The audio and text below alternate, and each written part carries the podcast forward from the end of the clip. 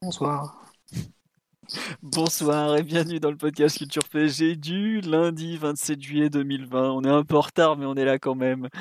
On va revenir euh, sur le match de vendredi soir, la finale de Coupe de France contre l'AS Saint-Etienne, puisqu'il y a quand même beaucoup, beaucoup, beaucoup de choses à dire. C'est le premier match officiel depuis 4 mois et demi, donc il y a quand même des choses. Et on parlera ensuite forcément de l'absence de Mbappé pour les trois prochaines semaines, ce que ça implique, enfin, trois prochaines semaines environ, comme nous l'a dit le club, euh, et de ce que ça implique pour le club parisien. Nous sommes quatre pour revenir sur tous ces thèmes. Nous avons, comme toutes les semaines, en fait c'est exactement la même intro toutes les semaines, voilà. Bonsoir Mathieu donc. Salut à tous. Euh, nous avons bon, l'ami Omar, bonsoir. Bonsoir tout le monde. Et nous avons l'enfant terrible, bonsoir Simon. Salut les copains, bonsoir à tous. Celui qui fait des schémas pour faire passer des trucs complètement faux. Bref, on en reparlera si bon. Euh, bonsoir à tous sur le live. Oui, j'étais en retard, je suis désolé, je, je parlais biberon, voilà. Euh, mais les autres étaient à l'heure, je tiens à les défendre pour eux. C'est pas toujours le cas, mais là ils étaient à l'heure. Voilà. Euh, donc bonsoir sur le live YouTube, le live Twitter et tout. Je lis tous vos propos. Et voilà, on va attaquer tout de suite donc sur la finale de Coupe de France entre le PSG et la Saint-Etienne. Le PSG s'est imposé 1-0 grâce à un but de Neymar en début de rencontre, parce que c'était la 14e, voilà, sur une action euh, initiée par euh, Mbappé et relayée par Di Maria entre temps, même si on n'est pas trop sûr de la passe décisive, la passe de Di Maria si elle était volontaire, volontaire ou pas. Bref, toujours est-il, ça a été le seul but du match, c'est que le PSG s'est donc imposé 1-0 et a soulevé dans la foulée sa 13e Coupe de France deux ans après la dernière. Euh, on me demande sur live si on peut commencer par une insulte pour l'arbitre et, et Loïc Perrin. Non, je pense que le pauvre a déjà été assez insulté pendant le week-end. C'est pas la peine de s'acharner à ce niveau-là. Et ça rendra pas son ligament à Mbappé non plus. Bref, euh, on va revenir sur la rencontre. Donc, euh, est-ce que quelqu'un veut se, se pencher sur le, le fameux et le sacro-saint pouls du match? Non, comme bon, allez, je vais donc y aller. Euh, une pensée au créateur, évidemment, comme à chaque fois. Le premier pouls du match depuis 4 mois, non, bah, euh, malheureusement, on avait été assez dur sur les matchs amicaux euh, la semaine dernière. Euh, moi, je l'avais trouvé euh, franchement mauvais, voire catastrophique sur certains aspects. Et il bah, n'y a pas de quoi. donc j'étais à qu'à moitié surpris de voir une purge pareille vendredi soir, parce que la prestation parisienne est quand même dans l'ensemble faiblarde, faut le dire. Pour une finale, c'était inattendu et franchement pas bon. Alors, bon, faut aussi quand même dire que le meilleur joueur stéphanois est quand même le gardien, ce qui veut dire que le PSG a quand même été un peu dangereux. Mais bon, face à une équipe qui était 17ème de Ligue 1 et qui galérait euh, il n'y a pas si longtemps, c'est quand même pas glorieux. Donc, euh, vraiment une, une rencontre un petit niveau de jeu côté PSG où j'ai été déçu au niveau euh, technique, tactique, physique, j'en parle même pas, mais ça j'en attendais rien. Et globalement, je trouve que Saint-Etienne a largement fait jeu égal en ayant joué quand même une heure à 10 contre 11, puisque bah, l'expulsion est archi méritée. Je me demande encore comment l'arbitre a fait pour donner que carton jaune au début sur ce tacle, vu à quel point c'est une horreur. Mais bref, ça c'est autre chose. Donc globalement, je m'attendais à un match pas terrible de la part des Parisiens, je m'attendais pas à ce que ça soit aussi mauvais quand même. Euh, on dit sur le live qu'il n'y a rien à retenir du match. Si, si, il y a beaucoup de choses à retenir, parce qu'il y a beaucoup de choses qui n'ont pas fonctionné en fait. Et je crois que c'est c'est Tourelle et Silva qui, dans la conférence de presse d'après-match, disaient bah, c'est bien, on a des trucs sur quoi travailler. Enfin, vous en aviez déjà avant et la rencontre est franchement pas bonne. Euh, je sais que c'était le premier match depuis 4 mois, mais quand même, euh, en termes de, rendu, de la copie rendue, on peut dire, elle est dégueulasse. Quoi. C'est, dans les matchs qui comptent, c'est pas loin d'être un des plus mauvais de la saison. Quoi. Autant j'avais trouvé des, j'avais même été parfois gentil et je comprenais pas forcément le, l'emballement après euh, Dortmund PSG par exemple. Autant la rencontre de samedi soir est, est ratée en tout point. J'ai rarement autant eu le sentiment d'une rencontre ratée qu'après ce, match. Alors évidemment, il y a le plus important, savoir la victoire. Il faut quand même pas l'oublier. Il faut gagner les finales. On est assez bien passé pour en parler celle de l'année dernière, par exemple. J'ai trouvé la finale l'an dernier moins ratée que celle-là. Mais pour le coup, euh, il y a victoire, mais alors le contenu est mauvais, voire inquiétant vu les échéances à venir. Donc euh, voilà, euh, je peine à trouver des, des, points de satisfaction dans ce, dans ce, comment dirais-je, ce raté général. Si ce n'est, euh, non, enfin on en reparlera après vite fait dans des perfs individuels, il y en a certains qui m'ont plu, euh, mais globalement euh, vraiment une, très grosse déception. Et comme, sur, comme on dit sur là, il faudrait un coup de baguette magique pour être au niveau d'un quart de finale Ligue des Champions dans deux semaines et quelques. Ouais.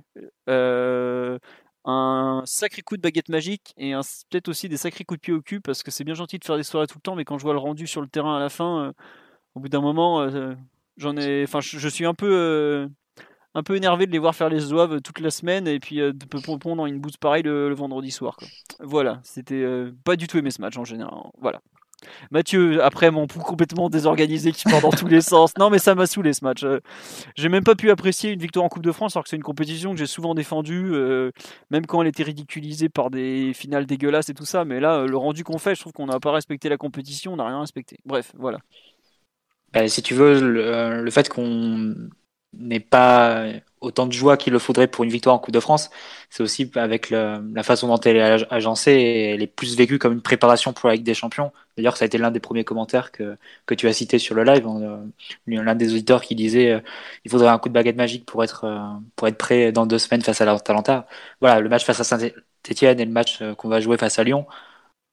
Presque, on les joue pas comme des finales, mais on les joue comme des matchs supplémentaires de, de préparation. On les voit comme des matchs supplémentaires de préparation en vue de l'Atalanta. Et en se projetant là-dessus, on oublie euh, presque qu'il y avait un titre en jeu et on se focalise plus sur euh, notre tableau de marche en fait et la, la progression qu'on est censé avoir jusqu'au jusqu'au 12 août. Ouais, juste euh, un truc, on me dit tous les joueurs faisaient la gueule à la fin, c'était tellement triste. Ouais, c'est ça qui est, qui est, terrible dans une finale gagnée, c'est que les deux équipes étaient tristes à la fin. Le PSG par rapport à Mbappé et saint par rapport à la défaite. Et j'ai pas souvent vu des finales où les deux camps semblent dégoûtés après les finales. C'est un truc, il euh, y a que le PSG qui peut inventer ça. Quoi. La finale où tout le monde est triste, ça. Euh, ah, il n'y pas de supporters et tout, donc c'est aussi compliqué euh, de ce point de vue-là. Il n'y a pas grand-chose à fêter ou aller avec, avec le virage et, célébrer. Mais après, si, on revient sur le match, je dirais qu'à tant que le match était à 11 contre 11, Saint-Etienne a été clairement supérieur. Rien que ça. Non, c'est vrai. Non, mais c'est bah, vrai. non, mais tu as raison de le dire, mais rien que ça, c'est c'est un match qui s'est joué. Euh, c'est Saint-Etienne qui a fait, on va dire, le scénario du match et qui a imposé son, leur point de jeu au, match en venant nous chercher assez haut et euh, en nous contraignant soit à allonger, soit à rendre des ballons euh, par erreur technique sur leur pressing. donc c'est un peu ce qu'a ce qu'a écrit Simon dans son article sur le site hier ou avant-hier, je sais plus, hier. Samedi après, donc avant-hier. Avant-hier, pardon. Donc c'est exactement ça. C'est Saint-Etienne qui est venu nous chercher. Paris n'a pas franchement euh, essayé de relancer court, sans doute par manque de système et par euh, manque d'habitude et d'automatisme. Euh, ça, on pourra y revenir, mais c'est vrai que ça fait, c'est pas non plus une surprise de ce point de vue. Hein. On était parti un peu euphorique après, le, après la, la, qualification et la victoire face à Dortmund, mais concrètement, les problèmes à la relance du PSG, tu les découvres pas sur, la, sur le match à Saint-Etienne, tu les découvres même pas non plus cette saison-là. Ça fait, ça fait bien trois ans au moins, peut-être même plus, qu'on les constate. Euh, donc, tant que ça s'est fait jouer à 11 contre 11, on a été, on a été en difficulté à ce niveau-là. Euh, après, quand on est parti à 11 contre 10, euh, c'est vrai qu'on a eu du mal à déséquilibrer sur l'attaque placée, mais plus que ça, c'est, je trouvais encore une fois l'équipe très vulnérable et très fragile à chaque fois qu'elle perdait le ballon et avec beaucoup de précipitation à chaque fois qu'on l'avait. Euh, souvent, c'est un peu les tendances qu'on, retrouve dans l'équipe de, depuis un moment. Hein. C'est, pas nouveau là encore. C'est voilà, on cherchait euh, souvent la passe un peu directe et précipitée vers Neymar Di Maria, trop tôt dans l'action, trop bas sur le terrain, ça donnait beaucoup de pertes de balles. Et une fois que le ballon était perdu, ben Saint-Etienne avait beaucoup de, de facilité ensuite à, à, manœuvrer, à rentrer dans notre camp, y compris en 11 contre 10, parce que voilà, on perdait le ballon, euh, notre première ligne d'attaque était, était, éliminée, et ensuite on défendait un peu euh, comme on pouvait avec deux trois joueurs pour, pour toute la largeur du terrain euh, à savoir Paredes, Gay, et puis en deuxième mi-temps Sarabia qui, qui rentrait milieu droit pour, euh, pour boucher un peu les trous. Et de ce point de vue, on a retrouvé des, problèmes donc, qui étaient euh, très visibles tout au long de la saison et, même avant. Donc euh, de ce point de vue, il n'y avait vraiment pas, forcément de surprise. Là où il y a eu plus là où la surprise a été plus grande, je dirais, c'est que ce soit Saint-Etienne qui, montre et qui met en évidence ces, ces problèmes-là. C'est vrai qu'on s'attendait pas forcément à une équipe qui manque énormément de qualité individuelle, euh, dont certains joueurs, euh, enfin, personnellement Masson par exemple, je ne connaissais pas. Oh, bah, même euh, côté Stéphanois, il le connaissait pas, je te rassure. Il, enfin, il a dû jouer 3 ou 4 matchs en, en, Ligue 1 et je suis même pas sûr. Tu vois, donc, visiblement, leur préparation non plus n'était pas forcément encourageante. Donc, de ce point de vue, c'était assez étonnant de, que Saint-Etienne nous mette en évidence à ce point les, les, problèmes un peu structurels du PSG que PSG a eu tout au long de la saison dans ce 4-4-2 et même, même dans d'autres systèmes. Donc euh, voilà, c'est peut-être là qu'était la, la, principale surprise. Et je dirais que la satisfaction principale de ce match, c'est l'action de Mbappé sur le but, parce qu'on a retrouvé le Mbappé qui est clairement le Parisien le plus en avance sur la, qui était le Parisien le plus en avance sur la préparation, celui qui était le plus en jambes décidément et, et le plus frais physiquement, le plus prêt physiquement. Et c'est aussi celui qu'on perd, perd sur blessure. Donc, de ce point de vue, c'est vraiment une sale soirée dont on retiendra que le, que le trophée. Mais vu que ce match était essentiellement lié à la préparation du match de l'Atalanta, c'était compliqué de, tirer beaucoup de positifs hein, du match de vendredi. Ouais, tiens, Masson avait joué deux matchs de Ligue 1 avant euh, et il s'est pointé en finale. Il avait joué 96 minutes en pro. En pro. Enfin, il, voilà quoi, pour vous donner une idée de qui a joué. Euh, sur le live, avant qu'on revienne un peu sur le sur le, déroulé du match d'un point de vue collectif et tout, euh, il y a des gens qui nous disent est-ce que vous pensez que le fait que les Stéphanois jouent très dur et que l'arbitre laisse euh, du mal à tenir son match a pu entre guillemets euh, influer sur le, le, jeu des Parisiens, notamment le fait que certains osent pas se livrer peut-être. Moi je crois pas du tout à cette explication, mmh, mais moi je ah, c'est pas ça qui fait que Guy perd son ballon euh, très tôt dans le match à 20 mètres du but, t'as raison. Ça peut expliquer le fait que t'endormisses le match en t'endormes le match en, deux, en deuxième mi-temps par contre. t'as un but d'avance, t'as ton meilleur joueur, enfin ton deuxième meilleur joueur, toujours le plus frais qui est sorti sur blessure c'est possible que de manière inconsciente, plus ou moins, certains joueurs se livrent pas totalement, fassent pas totalement les efforts et, et, préfèrent se réserver en se disant qu'à 11 contre 10, le match est, plié et tu finiras forcément par, euh, sur une action par mettre le deuxième. Moi, ce, au début du match, pas du tout. Euh, quand bien même les Stéphanois étaient assez durs et l'arbitre pouvait être un petit peu permissif et, et, de toute façon, ça se voyait que les Stéphanois avaient prévu dans leur plan de jeu une entame de match où, où globalement ils arrivaient le couteau entre les dents. Euh, au niveau des duels, je parle pas seulement au niveau de, de l'intensité du pressing. Donc, euh, en début de partie, pas du tout, mais en deuxième mi-temps, je pense que ça, de voir Mbappé aussi blessé, de voir un peu les, les dommages que ça pouvait causer, c'est à 1-0, c'est possible que ça influe, même inconsciemment. D'accord. Ouais, non, mais je, je, vois ce que tu veux dire, effectivement, sur euh, un peu le, les manques pour, pour tuer le match, en fait, Simon. Le manque de conviction, surtout. Ouais. Ouais, voilà. Mais par contre, on est d'accord que si on trouve pas une bille dans la première demi-heure, c'est pas à cause de ça, quoi. Ah non, pas rien à voir. Et puis voilà, comme on me dit sur le live, se préserver euh, au moment d'une finale de Coupe de France, alors que t'as pas joué depuis 4 mois, euh, enfin, au bout d'un moment, il va falloir jouer, les gars, quoi. C'est pas. je peux être méchant, mais si tu joues pas en finale, euh, tu, comptes jouer quand? Tu comptes te mettre à, un truc à faire jouer sérieusement aux premières minutes du quart de finale de Ligue des Champions, c'est pas possible, quoi. Bref. Euh, sur le, match en général, Simon, pour compléter un peu l'analyse de, Mathieu, même si toi tu t'es déjà longuement exprimé via les colonnes de Culture PSG avec ton analyse tactique. Bah, j'avais surtout parlé de, du manque de résistance au pressing, mais à vrai dire, tout le plan de jeu et, toute la structure était, était pas prête. Euh, défensivement, c'était très mauvais. La manière de presser marchait pas du tout. Euh, la manière de défendre en bloc assez basse, ça a posé des soucis aussi même si certains comme Thiago Silva ont pu, ont pu un peu sortir du lot, mais c'est vrai que euh, les, on a quand même la sensation que Tourelle a mis l'équipe de d'habitude telle qu'elle joue un petit peu d'habitude, mais que ça manquait cruellement de, de préparation, de spécificité. Il y avait très très peu de, de choses marquantes de ce point de vue-là.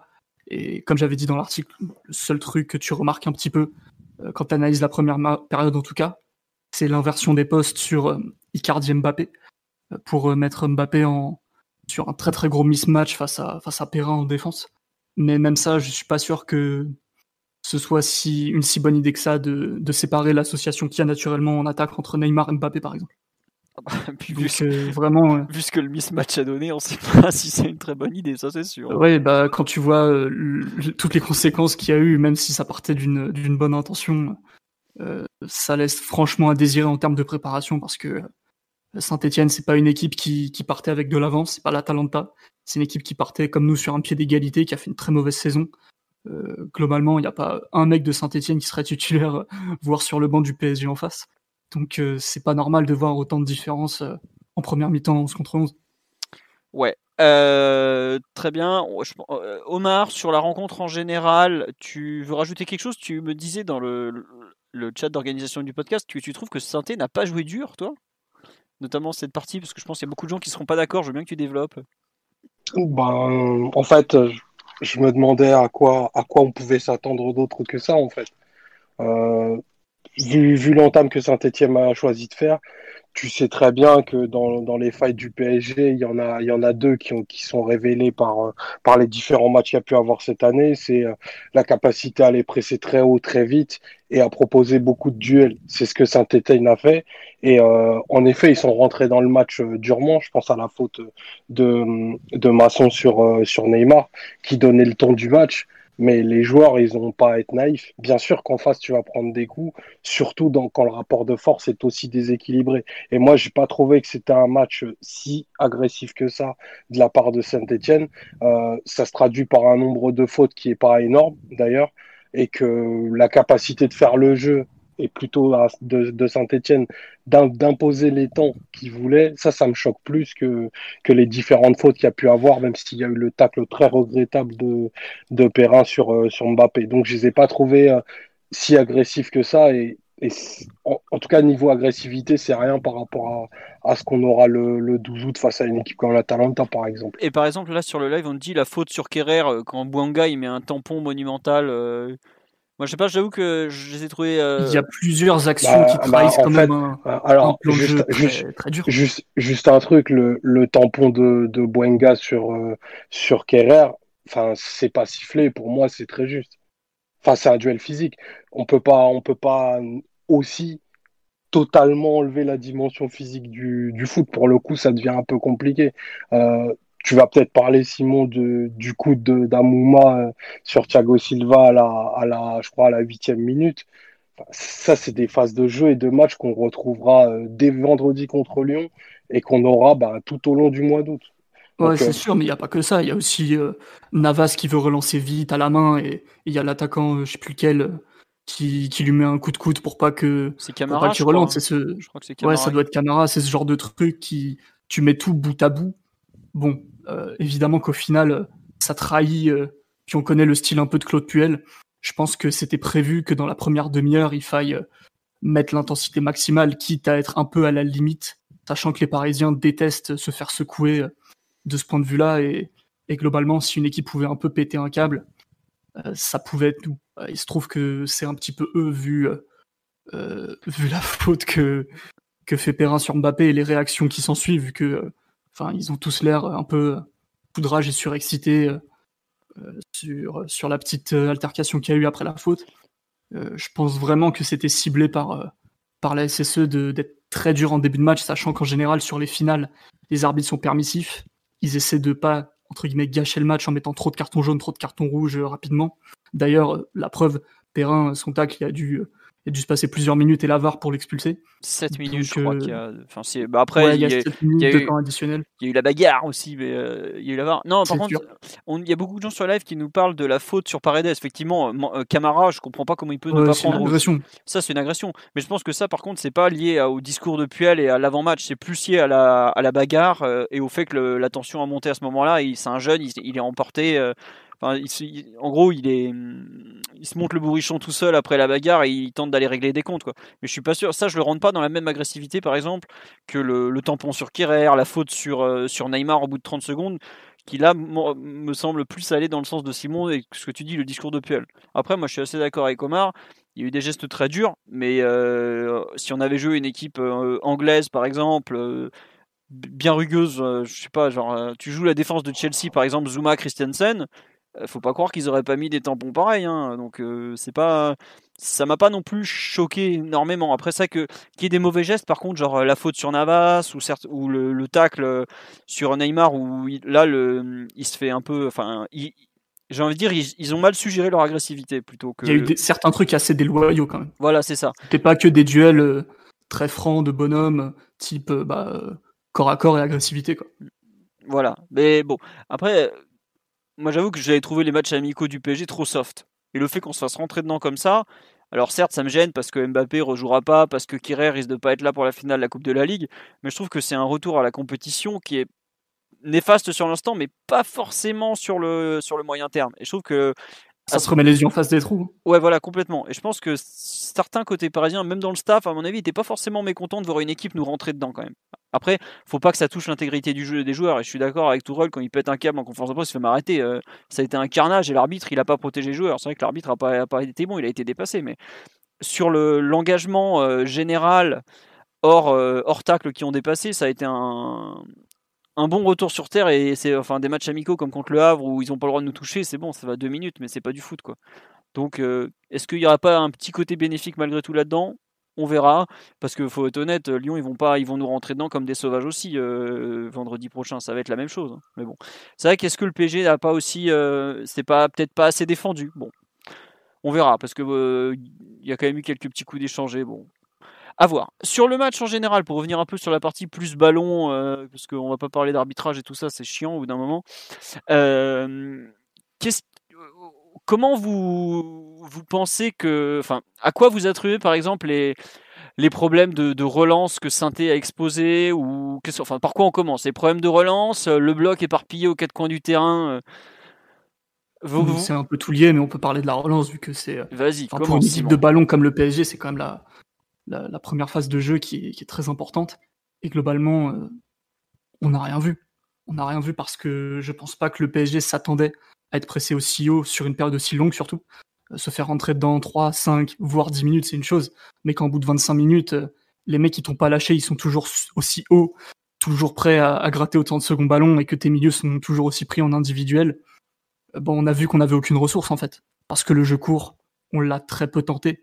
Et quand on l'a tenté, c'était toujours dans des conditions un peu bizarres de, second ballon, de, de c'était pas très bien organisé quoi. C'était Gay qui rendait des ballons, c'était Backer euh, ou Marquinhos sous pression, c'est des trucs un peu un peu spéciaux. Paredes serré de très près. Et et là où normalement nous on a le, le talent pour sortir de ces situations, c'est qu'il y avait quand même beaucoup d'incontraints sur le terrain. Et à aucun moment pratiquement on a été en mesure de les exploiter. Parce que déjà tout le jeu long dont on parlait de de Navas n'a pas su être bien exploité parce que de la tête, on n'avait aucun répondant. Euh, il y avait quand même euh, des 4 contre 4 avec l'attaque. Aucun joueur, même Icardi, n'a été capable de gagner le moindre duel. Et surtout, le manque de compacité, soit parce que le bloc remontait pas, soit parce que les milieux étaient euh, trop écelés. ça fait que les seconds ballons non plus, on les a pas pris. Et au final, tu mets les éléments bout à bout, on n'a pas touché une bille pratiquement. Et ce manque de, de ressources à la relance, euh, je pense que c'est un manque de préparation. Pas forcément les manques que tu as dans ton équipe parce qu'on a quand même des ressources, il faut pas exagérer.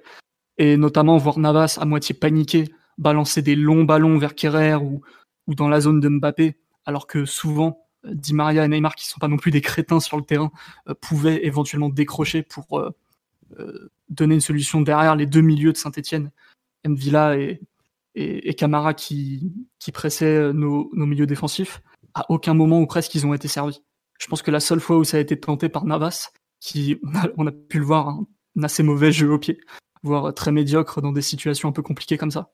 Euh, ça a été, certes, il a touché Neymar, sauf que bon, ça a été fait qu'une fois et Neymar a pas pu s'en sortir vu que Debuchy est direct, direct, directement lui a sauté au cou. Donc, euh, en termes de préparation, en termes d'adaptation, on a montré très peu de choses et surtout sur une période vraiment très longue. On parle pas de 5 ou 10 minutes où, on se fait un peu rentrer dedans puis on retrouve le contrôle. Ça a été vraiment interminable. Et qui sait jusqu'où ça aurait pu durer s'il n'y avait pas eu euh, le carton rouge, vu que même en ayant les deux plus grosses occasions, le but plus l'ouverture vers Di Maria, c'était quand même très très compliqué. On n'avait pas vu ça depuis longtemps.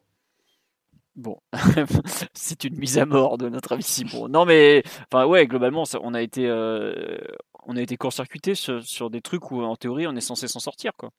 Tout simplement, non? Oui, Mathieu? Bah, Après, je pense que déjà, il y a un point, c'est que quand tu veux sortir du pressing, en général, une des techniques principales, c'est d'attirer l'adversaire à toi euh, par du jeu euh, court devant ta surface et assez bas, en ayant une haute maîtrise technique et une grande capacité à faire circuler le ballon, pour ensuite donc attirer, attirer la pression, attirer l'adversaire, pour ensuite jouer dans son dos avec des joueurs qui, qui attendent entre les lignes. Euh, donc c'est typiquement ce qu'on avait fait par exemple euh, lors du match face à Marseille au Parc, avec euh, notamment le but, plusieurs buts de, Mbappé, qui sont des actions comme ça, avec Verratti qui attire la, pression avant de trouver Di Maria entre les lignes. Donc déjà, je pense que ce qui manquait, ce qui manquait spécifiquement sur le match vendredi, c'est évidemment des qualités individuelles. c'est la mobilité et la qualité technique de Verratti, son énorme confiance pour le fait de demander la balle euh, de forcer presque à, il aurait peut-être forcé euh, Navas à jouer court et en lui demandant le ballon et au lieu de, au lieu de balancer et ensuite de jouer pour ensuite trouver euh, dans le dos Neymar ou Di Maria manquait évidemment Bernat. On a vu Baker beaucoup plus en difficulté sur, le plan technique, même s'il a fait de bonnes choses sur le plan défensif. Et il manquait aussi Kim Pembe, qui, qui est aussi un, un des pions importants de, de, de, la capacité du PSG à, à, ressortir les ballons. Donc là, c'est sur la partie individuelle. Après, si on veut rentrer sur la partie un peu système, là, je serais, je serais tenté d'abonder dans le sens de Simon et de, de, le rejoindre sur la sévérité de son jugement. C'est dire que le PSG de Tourelle n'a pas vraiment de système pour relancer. Euh, on a vu des adaptations spécifiques à la relance sur, euh, sur, des, euh, sur des matchs vraiment particuliers. Typiquement, bah, le match face à Liverpool, par exemple, avec Marquinhos qui faisait la ligne de 3 derrière. Ou bien on a vu d'autres matchs, par exemple, euh, d'autres matchs où c'était le latéral qui faisait le troisième central et, et ensuite tu avais, deux milieux devant eux. Tu as pu voir des adaptations spécifiques en fonction du type de pressing que proposait l'adversaire, mais tu jamais vu un système de relance travaillé et on va dire pérenne euh, sur, euh, sur la longueur. Et d'ailleurs, je dirais que ça remonte, ça remonte assez loin puisque bon, vous m'arrêterez si vous n'êtes pas d'accord, mais euh, pour moi, le dernier vrai système de relance du PSG, c'est sous Naï Emery la première saison à l'hiver quand on avait euh, bah, Verratti qui redescendait à hauteur de Rabiot, à ce moment-là, il attirait généralement l'ailier gauche euh, qui se recentrait, ce qui libérait Meunier. Trapp jouait sur Meunier qui avec un petit ballon chopé. Et ensuite, on pouvait ressortir. Et si c'était pas l'ailier gauche qui, sort, qui, euh, qui sortait sur Verratti, c'était un milieu, un milieu relayeur. Et à ce moment-là, ça libérait Di Maria dans le dos. Et ensuite, on pouvait, on pouvait le trouver assez libre entre les lignes. C'est typiquement ce qu'on avait vu, notamment le match face au Barça. Voilà. Mais tout au long de cette, pour ceux qui tout au long de cette séquence. En illustration, vous allez voir le résumé de PSG Barça. Il y a euh, deux des quatre buts de mémoire qui viennent de ça, Euh, notamment le rajouter, dernier bah, de Cavani. C'est comme ça, quoi.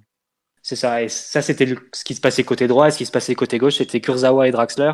Draxler qui jouait de haut but, qui, rece- qui recevait la passe euh, long de la ligne de, de Kurzawa, qui ensuite remisait pour une course intérieure de Matuidi ou Kurzawa. Bon, ça, c'est typiquement ce qu'on avait vu euh, sous Emery, ce qu'on peut appeler vraiment un système de relance qu'on a vu sur plusieurs, euh, sur plusieurs matchs, sur plusieurs semaines.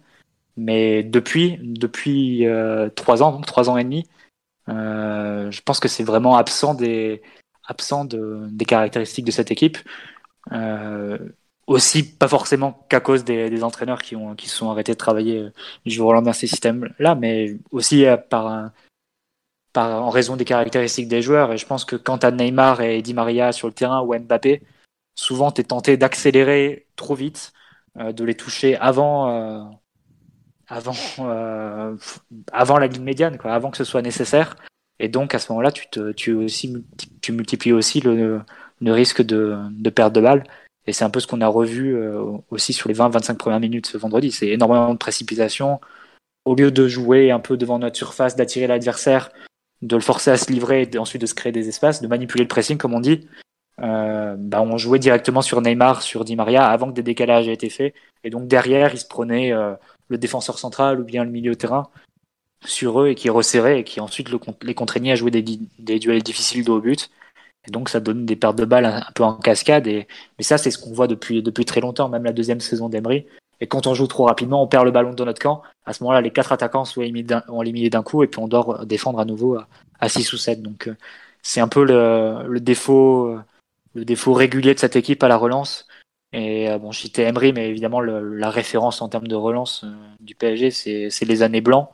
Euh, où effectivement avec Thiago Silva, David Luiz, Maxwell, Mota, Verratti, Ibra, on mettait énormément de joueurs euh, dès les premiers euh, dès les premiers mètres en fait dans notre camp pour sécuriser complètement la, complètement la possession et de fait le PSG de Blanc perdait quasiment jamais la balle dans ses 50 mètres dans sa, dans sa moitié de terrain euh, on, si on divise le, le terrain la, long, la, longueur du terrain en trois tiers on n'avait vraiment aucun mal de passer du premier tiers du terrain au deuxième tiers par contre c'était plus difficile à ce moment là sous Blanc de passer à la phase un peu de finalisation et de déséquilibre parce que effectivement on mettait tellement de monde bas sur le terrain que qu'on avait plus de mal à créer des différences et c'était pour ça qu'on qu parlait de possession un peu ronronnante ou stérile à, l'époque. Mais tout ça pour dire que globalement le PSG de Tourelle, mais la, la dernière version aussi du PSG d'Emery, se caractérise par beaucoup plus de précipitation et beaucoup plus d'improvisation au moment de, relancer.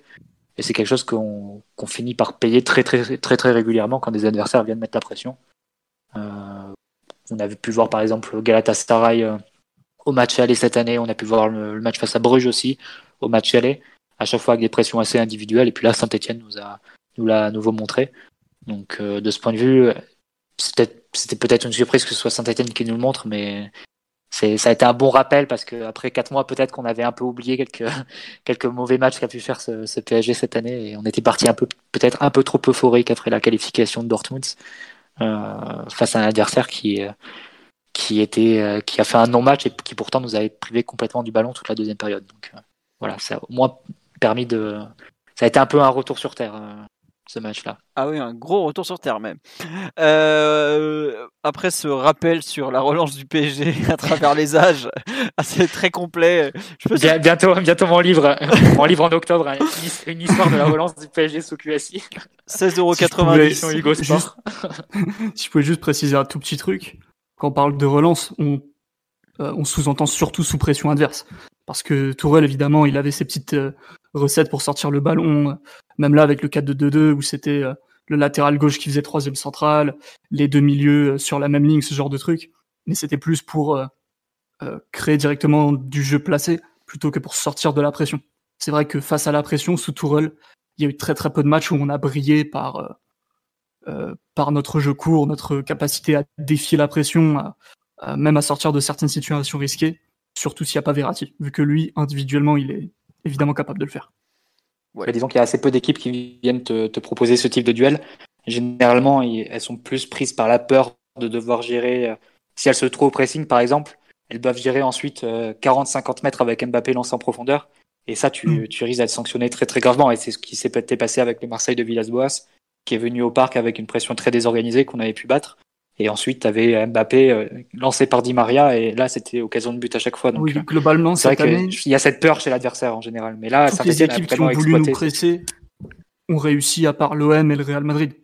C'est les deux matchs où on a dû avoir un pressing plus ou moins haut qu'on a vraiment très bien abordé. Tous les autres matchs où, on a pris la pression, souvent pas sur la totalité du match, mais au moins sur le plan de jeu de départ, c'est, enfin, on a été mis face à nos difficultés assez rapidement. Après, c'est vrai que cette histoire de pressing, euh, l'absence de Verratti au coup d'envoi a quand même été une énorme surprise, vu que, bah, comme Tourelle l'a dit, c'est la première fois que je le mets remplaçant. C'était pour Paredes, mais bon, ça n'a pas été très payant, très payant, même si Paredes globalement fait son match. Mais euh, je suis pas sûr qu'il retente cette histoire de choses, hein, cette, euh, cette dinguerie de pas mettre Verratti pour un match aussi important. Il a dit que c'était un choix sportif. Est-ce que c'est la vérité? On sait qu'il n'est pas toujours très honnête dans ses, dans ses comment dirais-je, sur le. Ça semble, euh, c'est pas tout à fait vrai, paraît-il. J'espère que c'est que c'est soit du bluff, mais plus plus sérieusement qu'il le fera plus jamais parce que si c'est ça, bon non seulement ça vaut ça vaut licenciement, mais ça vaut même retrait de la licence d'entraîneur de l'UFA parce que franchement tu veux pas te passer de, de Verratti sur choix sportif qui c'est c'est l'un des premiers noms à mettre sur le terrain et c'est un joueur qui c'est le seul joueur en mesure de, de faire tenir l'équipe d'un point de vue collectif donc de ce point de vue euh, quelles que soient les raisons qui poussent à le mettre sur le banc, ce sont de mauvaises raisons. Oui, non, non, mais... certains échos qu'on a pu avoir après le match, Verratti était un peu dans le orange physiquement et soit il n'était pas prêt à jouer longtemps, soit il était même peut-être sous risque de blessure s'il jouait. Je pense que c'est du bluff de la part de Tourelle, personnellement. Que c'est quand même étonnant. C'est étonnant, parce que les matchs de préparation, il les a joués les mêmes minutes que les autres et il les a plutôt très bien joués par rapport aux autres. ouais, mais avec Verratti, ça veut rien dire, ça. Il a joué pendant 4 ans avec une pubalgie, il était fort, tu vois. On sait, on sait jamais vraiment avec lui. Et puis il y a euh, aussi, euh, euh, on a assez taclé le fait que les matchs de préparation, ils s'étaient joués en marchant quand même. Donc après, je sais pas. Il n'était pas mauvais du tout, quoi. Non, non, bah, il est rarement mauvais. Hein, ça, c'est sûr. Voilà. sur l'aspect collectif, Omar, on a beaucoup parlé de la relance, on a parlé des difficultés face au pressing. Est-ce qu'il y a des choses qui t'ont déplu de ton côté? Enfin, il bah, fait la liste. Absolument, absolument tout. Hein. De toute façon, il y a, pour moi, c'est une rencontre dans laquelle il y a, il y a absolument rien de, rien de positif à tirer. Euh, il y a des choses qui sont, qui sont notables. C'est euh, en effet parler, parler du fait que pendant 25 minutes, tu as été réduit totalement à, néant par, euh, par les courses de, de Boanga, Camara et, et les autres. Ça, c'est vraiment quelque chose qui était sûrement pas planifié, quelque chose de très, très, très, très inattendu. Euh, ça s'est, euh, ça s'est couplé à une misère technique, euh, pas qu'on a rarement vu, parce que je crois qu'on est, on était à deux tiers de passes réussies. C'est des chiffres historiquement bas pour le, pour le PSG de QSI. Ce sera sûrement, ça fera peut-être l'écho d'un, chapitre dans le futur livre de Mathieu, mais j'ai, pas souvenir d'un, moment aussi long où le PSG a une, aussi, peu de réussite technique. Euh, il y a les différents challenges et les duels qui étaient, perdus. Donc ça, je ne sais pas si c'est dû à une planification qui fait que ben on, avait prévu qu'on serait dans le dur dans ce match-là pour être meilleur vendredi et encore meilleur dans dix jours. J'espère que c'est ça, mais il y a quand même des choses qui me paraissent très bizarres et anormalement, euh, anormalement explicables. Euh, quand tu regardes les positions moyennes euh, sur, sur la rencontre, alors bien, en, bien, bien entendu, on sait que notre 4-4-2 est pas fait pour être équilibré, mais là, les couloirs sont totalement désertés.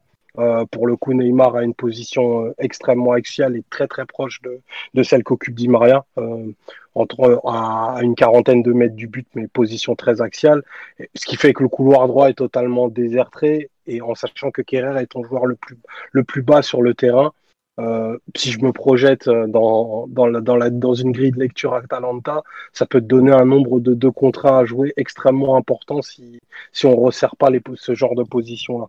Euh, après, euh, il y a eu euh, après ce, ce, premier acte, enfin cette première mi-temps qui est globalement, globalement ratée, où en plus on, on fait deux blessés.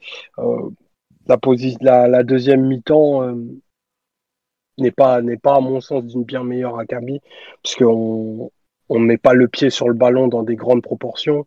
Euh, les choses les plus intéressantes et les grands enchaînements sont plutôt sont plutôt à mettre du côté de, de Saint-Etienne et c'est aussi pour le coup euh, assez surprenant. Après, moi je me pose vraiment la question est-ce qu'il y avait la volonté de ne vraiment pas répondre et de ne faire une rencontre à minima euh, pour euh, ben, pour ne rien risquer physiquement, bah, bah, si c'est le cas, c'est raté.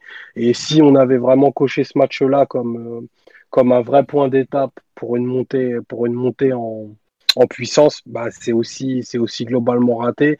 Et tu ressors de cette rencontre avec plus de questionnements que de, que de certitudes. Et c'est des choses dont, dont je pense on se serait bien passé parce que en plus maintenant, pour, euh, pour aller dans le, dans le sens qui est peut-être peut-être réducteur, mais peut-être aussi très vrai, euh, qui ferait dire que le plan de Tourelle, c'est donner la balle à Neymar et donner la balle à Mbappé, et puis on verra ce qui se passera.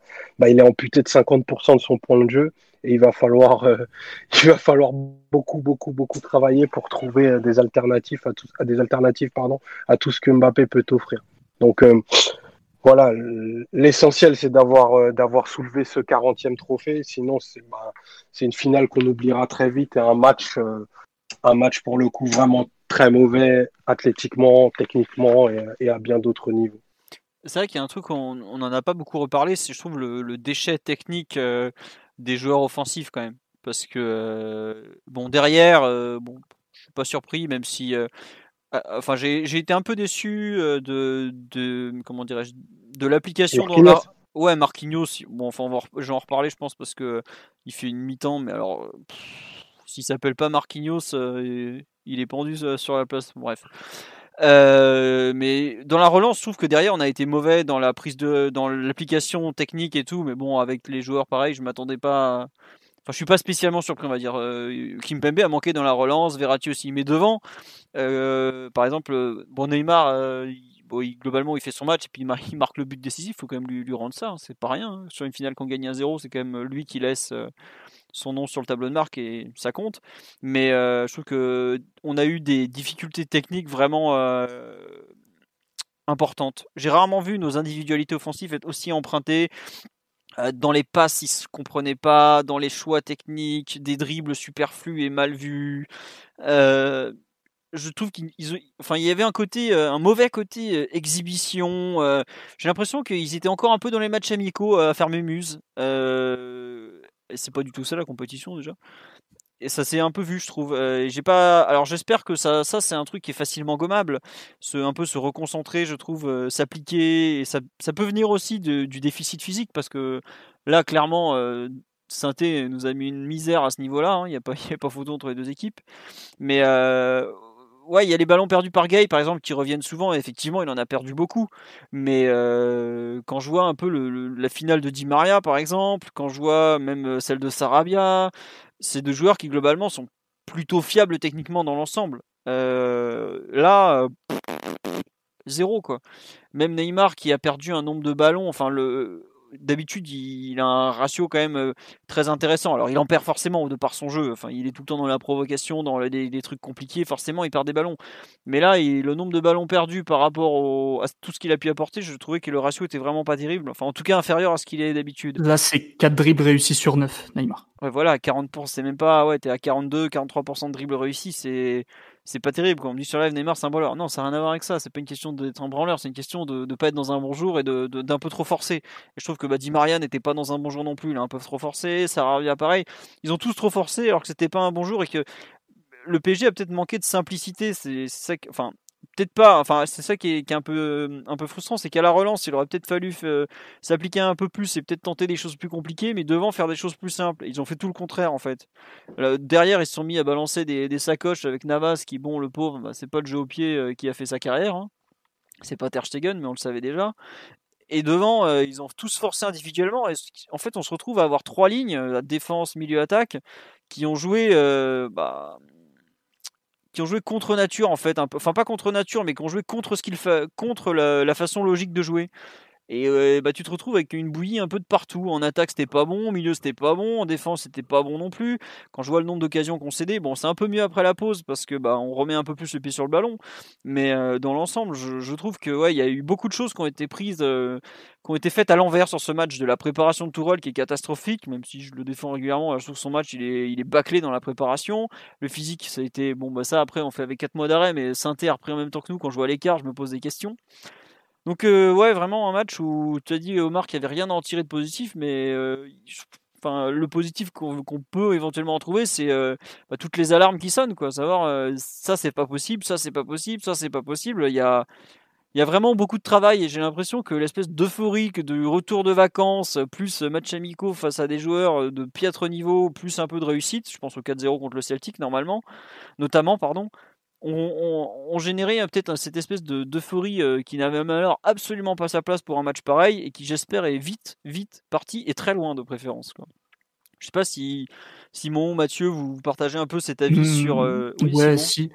Puis globalement, a euh, comme la sensation de voir une équipe totalement déshabituée du terrain en termes de repères, en termes de, comme tu as dit, de prise de décision, de ce qu'il faudrait faire, des automatismes les uns par rapport aux autres. Enfin, on a assez peu joué sur grand terrain, ça se voit. Je pense qu'il n'y a pas eu beaucoup d'opposition à haute intensité à l'entraînement. Les matchs qu'on a joués, c'était un peu de l'exhibition, c'était euh, de l'athlétisation à ciel ouvert, on peut le dire. Euh, mais le manque de repères de beaucoup, beaucoup de joueurs a été assez frappant. Et j'ai peur que le fait de ne pas avoir eu de compétition, de match et de football pendant une si longue période, ce soit peut-être plus difficile que prévu mentalement, du point de vue de, de comment tu, tu, tu, te prépares euh, dans un match de foot, comment, comment tu prends tes décisions, euh, faire certains gestes, certains trucs qui, euh, qui ont été totalement, totalement oubliés presque. Et, c'est peut-être aussi pour ça que le temps fort de Saint-Etienne a duré si longtemps au début de match. Parce que du, enfin, de, tous les joueurs, Navas compris, t'as l'impression qu'ils étaient totalement déboussolés, quoi. Que... C'est, frappant sur Marquinhos à hein, la première mi-temps. Ah, mais Marquinhos, oui, mais c'est même pas le seul. Gay, Marquinhos, Navas au pied. Euh, Neymar avec le ballon. Non, mais si tu veux, Guy, Guy qui fasse des erreurs techniques. Tous les joueurs qui sont passés au travers, mais d'une manière quasiment inédite. Et t'as l'impression qu'ils savaient même plus quoi faire sur le terrain. Ils étaient perdus. Mais si tu veux, Guy, Guy qui fasse une erreur technique, quelque part, on l'a déjà vu parce que oui, bien sûr. Bah, on prend le, match face à Dortmund, mais il y en a eu d'autres cette saison. Tu sais que quand il est sous pression, quand il doit jouer dos au jeu, là, il, bafouille un peu et, prend un peu trop son temps et, et, il se fait souvent avoir. Il perd le ballon. Marquinhos qui se, trouve sur, qui se trouve sur des erreurs de lecture ou d'anticipation, ce genre de choses, c'est quand même quelque chose que tu vois beaucoup plus rarement. Et d'ailleurs, le fait qu'il soit corrigé un peu en deuxième période, ça me fait dire, c'est ce qui me fait penser et ce qui me fait plutôt pencher pour la thèse que tu développes de, de du manque de repères de, de, beaucoup de joueurs, effectivement, qui doivent, qui doivent réapprendre à jouer au foot sur C'est assez fou, c'est assez fou à, dire, mais c'est vrai que c'est pas du tout les mêmes distances qu'en qu entraînement. Tu dis qu'il n'y a, a, pas d'opposition, euh, qu'il doit pas y avoir beaucoup d'opposition sur, sur le grand terrain à l'entraînement, mais c'est même sûr qu'il n'y en a aucune. Hein. C'est les, les, entraînements classiques du PSG, ça se fait pas du tout sur le grand terrain. J'y suis pas, je m'avance pas totalement, mais c'est à peu près sûr. personne ne s'entraîne sur le grand terrain de toute façon. Non, mais voilà, personne. Enfin, si, les, les, coachs, les coachs italiens ils peuvent le faire ouais, ils font euh, euh, ouais, 100, 100, personnes avec des, des mannequins et ils font des marquages, des trucs, des relances. C'est la méthode, très la méthode Saki, mais c'est très ponctuel. Enfin, 90% de l'entraînement, c'est en surface réduite.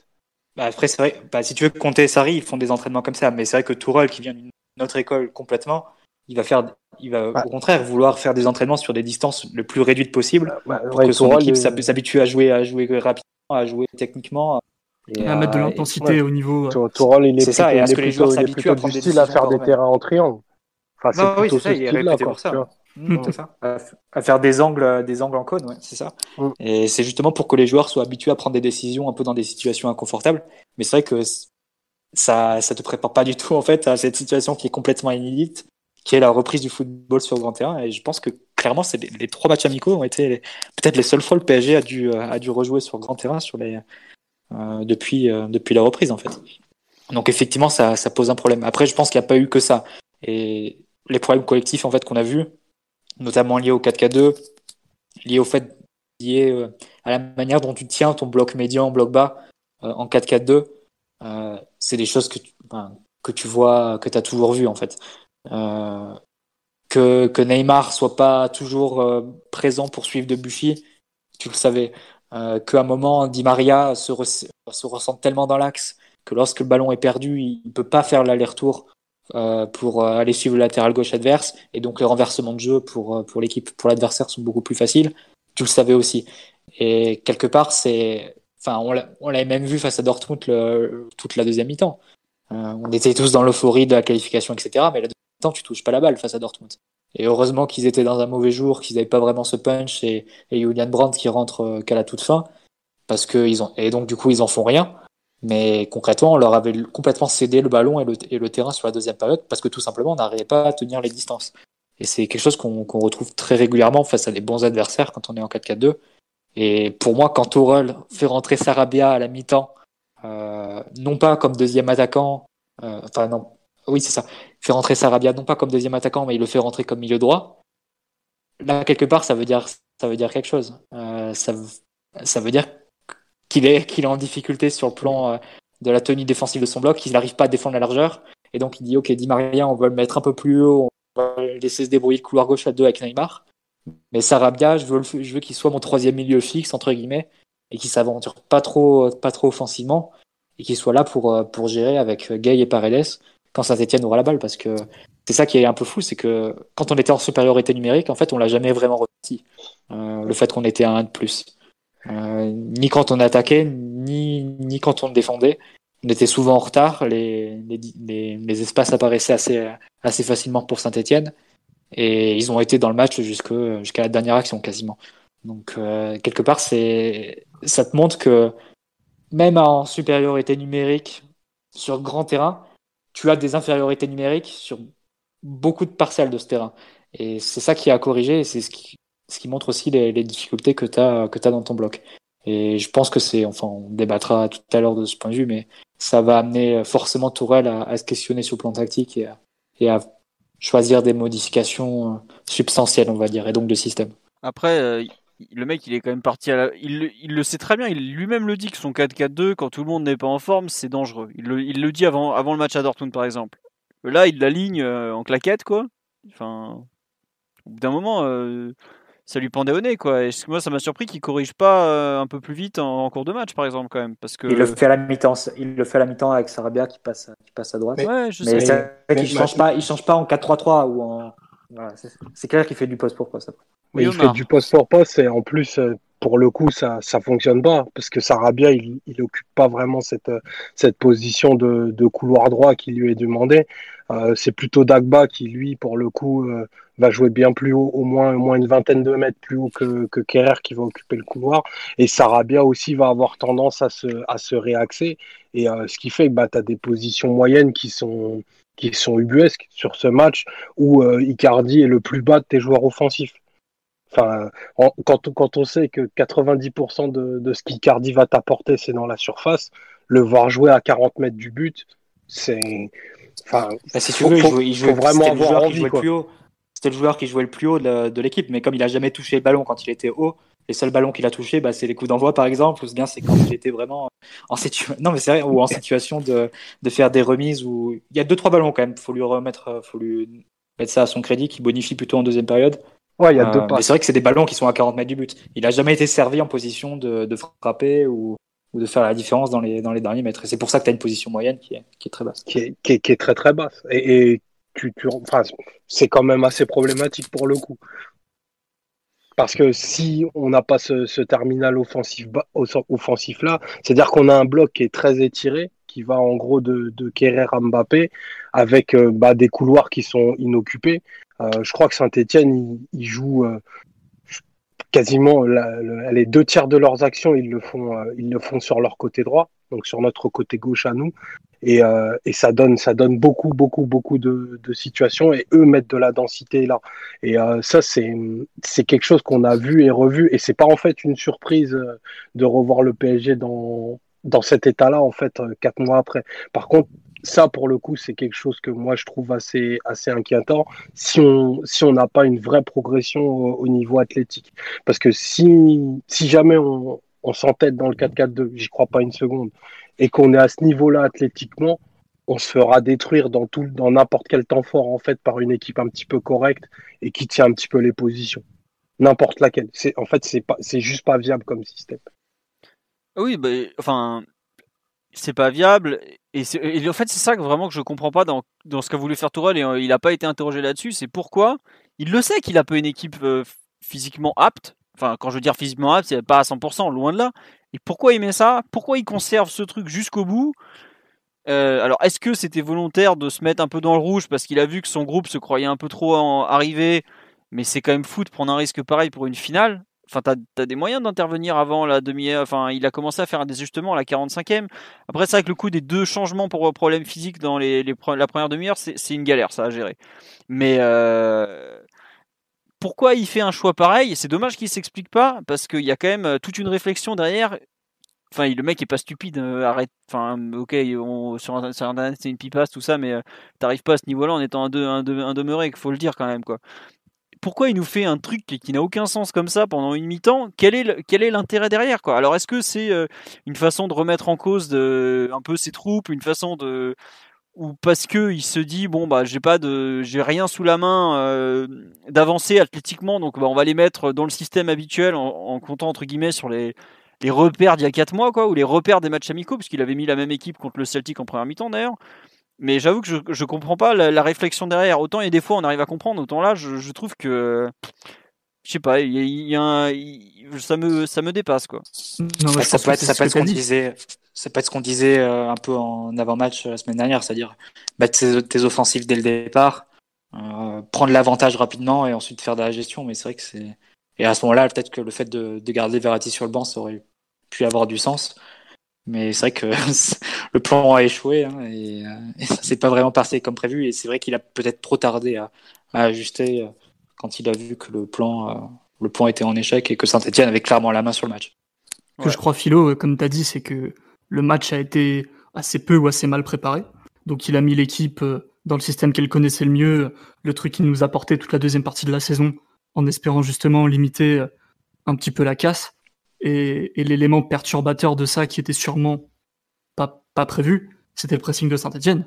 Parce que tu mets cette équipe-là face à un bloc médian où tu sais que euh, Paredes il va tenir le ballon, que Neymar il va, faire des dégâts entre les lignes, que, à droite tu auras Di Maria aussi qui sera le pendant et Mbappé il va t'assurer la profondeur. T'abordes les choses de manière, je pense, assez différente que si tu sais que tu vas affronter un pressing tout terrain avec euh, énormément de, de, de, marquage au milieu, de course et, de, et de pression, de duel. Je, je pense que c'est ce, cette double explication. Un, le système. Deux, euh, qu'est-ce que l'adversaire peut te proposer en face. Sauf qu'on a bien vu que une fois qu'on était pris dans la tempête, bah il y avait plus un qui allait et on a vu une première mi-temps qui ressemblait au PSG Lyon de 2018 où en gros il y avait quatre attaquants d'un côté, six mecs de l'autre, ça jouait n'importe comment et on se fait absolument dévorer en première mi-temps. Euh, et ensuite il y a des cartons rouges qui ré rééquilibrent un petit peu le truc pour la deuxième mi-temps. Mais enfin ça donnait un, une, un match un petit peu similaire. Et je pense que oui, il s'est complètement gouré sur ce que pouvait proposer Saint-Etienne en face. Il se trouve que j'ai eu l'immense joie de, de, jeter un œil à, Saint-Etienne-Nice et Saint-Etienne-Anderlecht en, en, préparation où il jouait pas très très bien pour être très franc. Et je, je pouvais pas même moi deviner qu'il serait à ce niveau-là physique vu les matchs qu'ils faisaient qui n'étaient pas sensationnels. Et même la hauteur de leur bloc était différente. Donc je pense que Puel en avait à garder un peu dans, un peu dans sa manche et qu'on n'était pas tout à fait prêt pour ce qu'il nous avait concocté. Ouais. Mais la question physique, vous pensez pas qu'elle est trompeuse? Parce que au fond, si Saint-Etienne a donné une meilleure impression sur le plan physique, c'est aussi parce que les joueurs avaient peut-être moins de distance à couvrir et que bon, leur... enfin, ils étaient plus en bloc et ça, forcément quand tu défends, ça, bah ils, étaient, ils étaient en bloc déjà. mais, comment, comment, tu veux, comment tu veux faire pour ne pas sembler complètement à la rue physiquement si tu défends avec quatre défenseurs, deux milieux de terrain complètement éparpillés qui doivent faire des allers-retours sur, sur 30-40 mètres et des joueurs, et des joueurs offensifs qui sont éliminés euh, très rapidement? Pas forcément par manque de volonté, par euh, non-respect des consignes de repli. Ça a pu arriver sur, sur certaines actions, mais je, je leur jette même pas la pierre à ce niveau-là. Mais c'est juste qu'on se précipite tellement sur le plan offensif, on perd les ballons tellement bas que euh, bah, forcément ils sont éliminés très vite et derrière ils peuvent pas revenir. Et forcément, je pense que c'est ça aussi qui donne cette impression de, de physique défaillant ou de grande différence physique avec l'adversaire, qui est sans, qui est sans doute trompeuse. Hein. Tu penses que Saint-Etienne était vraiment mieux sur le plan physique que nous à, ce point? Assurément, à ce bah, point, vu la, la deuxième mi-temps qu'ils font à, à 11 contre 10 quand même. Ah, tu, tu, tu, tu, connais quand même les, les, les, les, habitudes de Puel en, matière de préparation physique quand même. C'est pas une surprise de voir une bah, équipe de Puel bien préparée. Et euh, ils, ont dû, ils, ont, ils, ont dû aller, ils ont dû aller à Tignes avec euh, Puel en, en, tête de tous les footings et tout. Donc, Mais surtout, euh, en étant, en étant un peu sérieux pour le coup, de la première à la 90e minute, quand même, j'ai eu l'impression que Saint-Etienne était, Saint était plus prêt athlétiquement. Euh, tu parlais du, du bloc, je crois qu'il y a 6 ou 7 mètres de différence entre leur bloc et le nôtre. Et euh, surtout, ils ont, ils ont réussi à raccourcir le terrain, même en étant à 10, en mettant beaucoup, beaucoup, beaucoup de densité euh, sur notre côté droit. Euh, je crois qu'ils mettent quasiment à chaque fois 4 à 5 joueurs de ce côté-là. Et, je pense que ça, pour le coup, c'était vraiment quelque chose d'identifié par, euh, par Puel. Et il y avait un vrai plan de jeu d'appuyer de, fort sur notre côté droit, qui pour le coup était, bah, était désertique. Parce que je, veux bien qu'on tombe sur le, sur, le, sur le double pivot gay, euh, gay Paredes pour, pour plein de raisons. Mais ce qu'il leur est demandé athlétiquement, et c'est ce dont tu parlais Mathieu, c'est-à-dire de couvrir des espaces, sur, euh, sur un no man's land de 30 ou 35 mètres, euh, ça, même la, la, meilleure version de, de, de, Casimiro, il peut pas le faire, quoi. C'est impossible.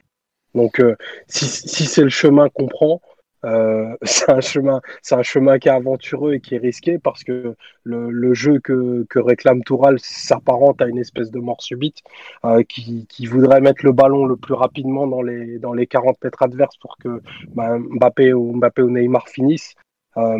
Si on est un petit peu contré, un petit peu sous pression, et qu'on est opposé à des temps, des temps sous pression aussi longs que ce que Saint-Etienne nous a, nous a, nous a proposé, le, voyage au Portugal, il peut tourner court, hein, franchement.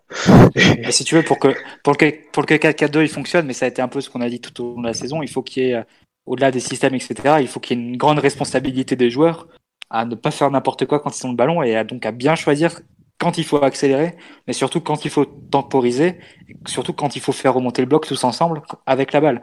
Et ça, je pense que c'est, il y a un gros problème à ce niveau-là au niveau de l'effectif, c'est que globalement, il y a, enfin, trop, trop de mauvais choix. Trop de fois, on choisit de la passe directe à Neymar, à Di Maria, au lieu de faire tourner, de remonter tous ensemble dans le bloc, et ensuite d'attaquer les 30 derniers mètres en position pour ensuite, quand tu perds le, le ballon, être bien, bien en place pour pouvoir contre-presser et le récupérer on a eu des échos si tu fais la passe presse ces derniers jours. Bah ouais, mais le truc c'est que si tu fais la passe difficile trop tôt. Ouais, c'est sûr, mais paraît-il que les, les consignes de Tourelle seraient un peu trop simplistes, mal comprises et, et un peu irritantes pour une partie des joueurs, selon euh, des gens, euh, paraît-il, plus informés que nous. Donc, euh, c'est pas impossible que, que les consignes de Tourelle soient, soient mal assimilées et que ça en ressort une, une bouillie pareille si le match est mal préparé, quoi juste pour revenir sur l'aspect physique, non, il y, a, des gens sur live qui me donnent des précisions. En fait, visiblement, ils ont repris le 22, mais ils avaient fait des entraînements individuels en amont. Et il y a pas mal de mecs de chez eux qui avaient des. Le 17 juin, visiblement, ils avaient commencé les entretiens, les entraînements individuels. Ouais, mais surtout, au niveau... ils ont joué plus de matchs amicaux que nous, me dit euh, Maxou. Et, mmh. euh, et euh, qu'est-ce que me raconte Doumbé aussi? Et y avait ils avaient déjà joué 75 minutes en préparation, certains joueurs. Quoi. Quand nous, euh, celui qui avait joué le plus longtemps, ça devait être bah, Mitch qui avait fait 60. Non, mais tout le monde avait fait 60. Oui, mais bon, euh, enfin, visible, enfin, athlétiquement, ils étaient beaucoup plus près que nous, quoi. je pense qu'on peut pas Puis nier. eux, la- ils avaient un objectif à très court terme qui était la finale. Voilà, c'est Nous, ça. on peut imaginer un programme où, où on monte en puissance jusqu'au 12 août. En tout cas, on espère vu, vu la prestation de ce week-end. Ouais, non, on En fait, demande- notre pic c'était vendredi. Et... Ça se trouve. non, mais c'est vrai qu'il y a des gens qui nous demandaient, on peut quand même espérer que les joueurs soient plus en forme. Euh, Oui, évidemment, le, PSG est censé progresser athlétiquement, pardon, au fur et à mesure. Si on se dans cet état athlétique contre l'Atlético, l'Atlético, l'Atalanta, pardon, mais on va se, faire déboîter à Lisbonne comme jamais. hein. Toute, le- toute l'Europe va se foutre de notre gueule. alors je vous préviens parce que là, on est parti pour une claque historique. hein. Mais non, évidemment que c'est censé aller euh, en s'améliorant, mais c'est vrai que le, premier match officiel a, rappelé à quel point les amicaux euh, sont très loin de l'intensité de la compétition. Surtout nous, avec les mecs qui venaient presque faire des autographes euh, au milieu du match, quoi. Donc bon. Euh, sur l'aspect collectif, vous voulez rajouter quelque chose ou on passe un peu aux individualités? Parce qu'on en a quand même déjà une heure de podcast et on a quand même deux gros thèmes au, menu du jour. Mathieu ou Omar, vous voulez rajouter quelque chose sur l'aspect collectif ou on va en reparler indirectement en parlant des individualités? Pas de remarques, on va attaquer donc les individualités. Quelles sont, selon vous, les fameuses performances individuelles à retenir sur cette rencontre Euh, Qui veut commencer ou j'y vais euh, de mon côté? Je, peux y aller? On va commencer comme ça donc. Je non, je voudrais saluer quand même. euh, on l'a beaucoup taillé, on l'a beaucoup taquiné. Le match de Mitchell Baker tout de même, qui a été, je trouve, qui a fait une bonne, voire une très bonne première mi-temps. Euh, on parle d'un gamin quand même qui a pas joué grand chose en Ligue 1 ou même en Coupe de France. Il avait joué en match qui compte vraiment. Euh, contre, à Dijon notamment, en quart de finale de Coupe de France. Je à Amiens, mais j'ose même pas dire que c'était un vrai match vu tout monde, euh, vu comme tout le monde avait Dortmund en, tête à l'époque. Et je trouve que pour son premier vrai gros match, il a été bon. euh, enfin, il fait notamment une bonne première période, alors qu'on sait que défendre derrière Nava, derrière Navas, derrière Neymar, c'est pas toujours facile. Euh, donc vraiment euh, saluer. Bon, il y a des erreurs. Il nous fait encore des trucs en seconde mi-temps. Il commence à faire des fautes. Il nous fait des placements. Des fois, je suis là, mais qu'est-ce que tu fais, mon pauvre garçon? Reste, reste à ta place. Mais bref, toujours est-il que dans l'ensemble, il faut, je trouve, saluer sa prestation. Si on m'avait dit qu'en finale de Coupe de France, je verrais euh, un meilleur Mitchell Baker qu'un Marquinhos, j'aurais jamais cru ça. Mais pourtant, euh, je pense que la finale de Mitchell Baker mérite d'être saluée, euh, même si c'est pas non plus un un crack. Hein. J'ai vu déjà des ouais, meilleurs que Kurzawa, tout ça. Attendez, ça reste un premier match. euh. Enfin, tu l'encenses bien pour trois interventions défensives en première mi-temps et euh, Oui, mais un bon, festival de, de déchets techniques en deuxième. C'est sûr, mais par- Paris est- Pour moi, c'est pas un latéral. hein, Non, voilà, c'est pas un Michel, c'est pas un latéral, mais par rapport à ce qu'on attendait de lui, par rapport à son parcours, par rapport à tout ce qu'on avait vu jusque-là, honnêtement, euh, j'ai vu des, des gens bien plus mauvais que lui dans cette finale, et rien que ça, c'est déjà une surprise, quoi. Mais, vous, mais justement, quand on parlait de, de physique tout à l'heure, vous pensez pas que le choix de mettre Baker titulaire est complètement délirant?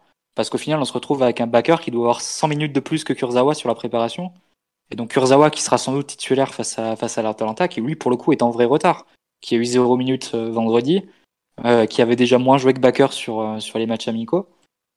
Enfin, je trouve que c'est. euh, enfin, quelque part, si tu veux, si tu veux vraiment utiliser ta, ta finale de coupe comme une préparation pour l'Atalanta, Enfin, pour moi, les 90 minutes de Bakker, c'est 90 minutes de perdu. Et c'est 90 minutes que tu aurais dû utiliser pour Kurzawa. Et ça, c'est vraiment un choix que j'ai j'ai du mal à comprendre avec le, le recul de, de.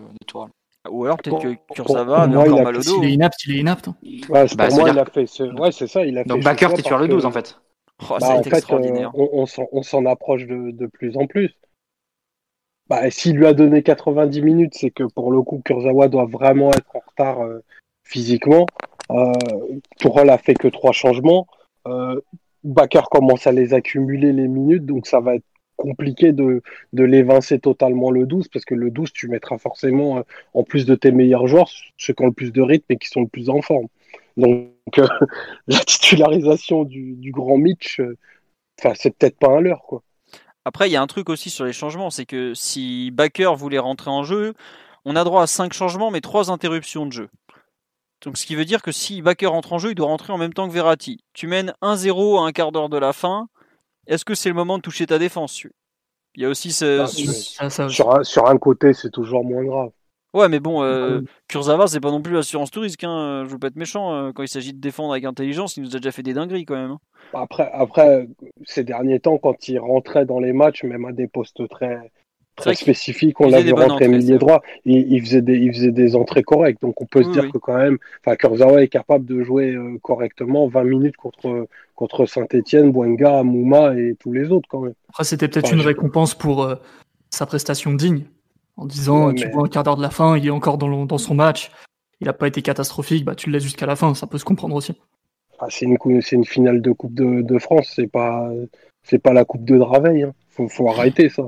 Enfin, j'espère qu'il raisonne pas comme ça. 100% de ses tacles, 5 euh, sur 5 quand même. Ah je bah, regarde les chiffres des autres, c'est. Euh, euh, c'est pas la joie. Hein. Oh Il n'y a pas grand chose qui est la joie dans ce match, Simon, tu sais. non, mais. 100% aussi, mais sinon, les autres, c'est la Bérésina. non, Thiago, Silva est bien aussi.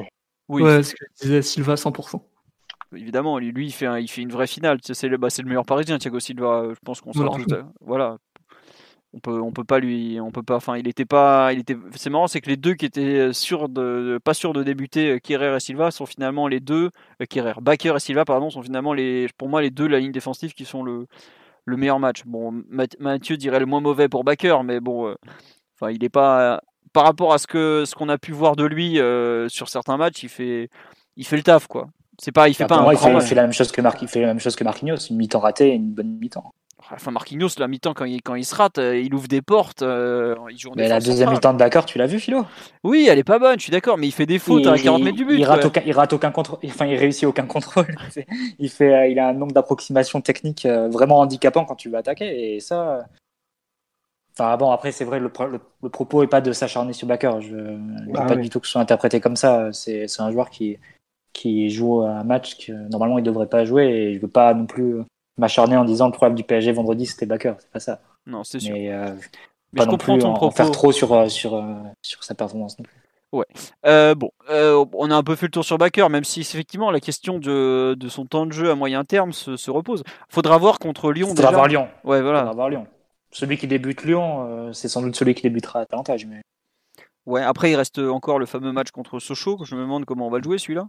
Comment Sochaux va le jouer, sachant qu'ils seront en plein milieu d'un stage. Les mecs qui vont faire un aller-retour à Paris en plein milieu d'un stage, euh, j'ai pas compris. Enfin bref, on, verra encore, ça va être un grand moment, je sens.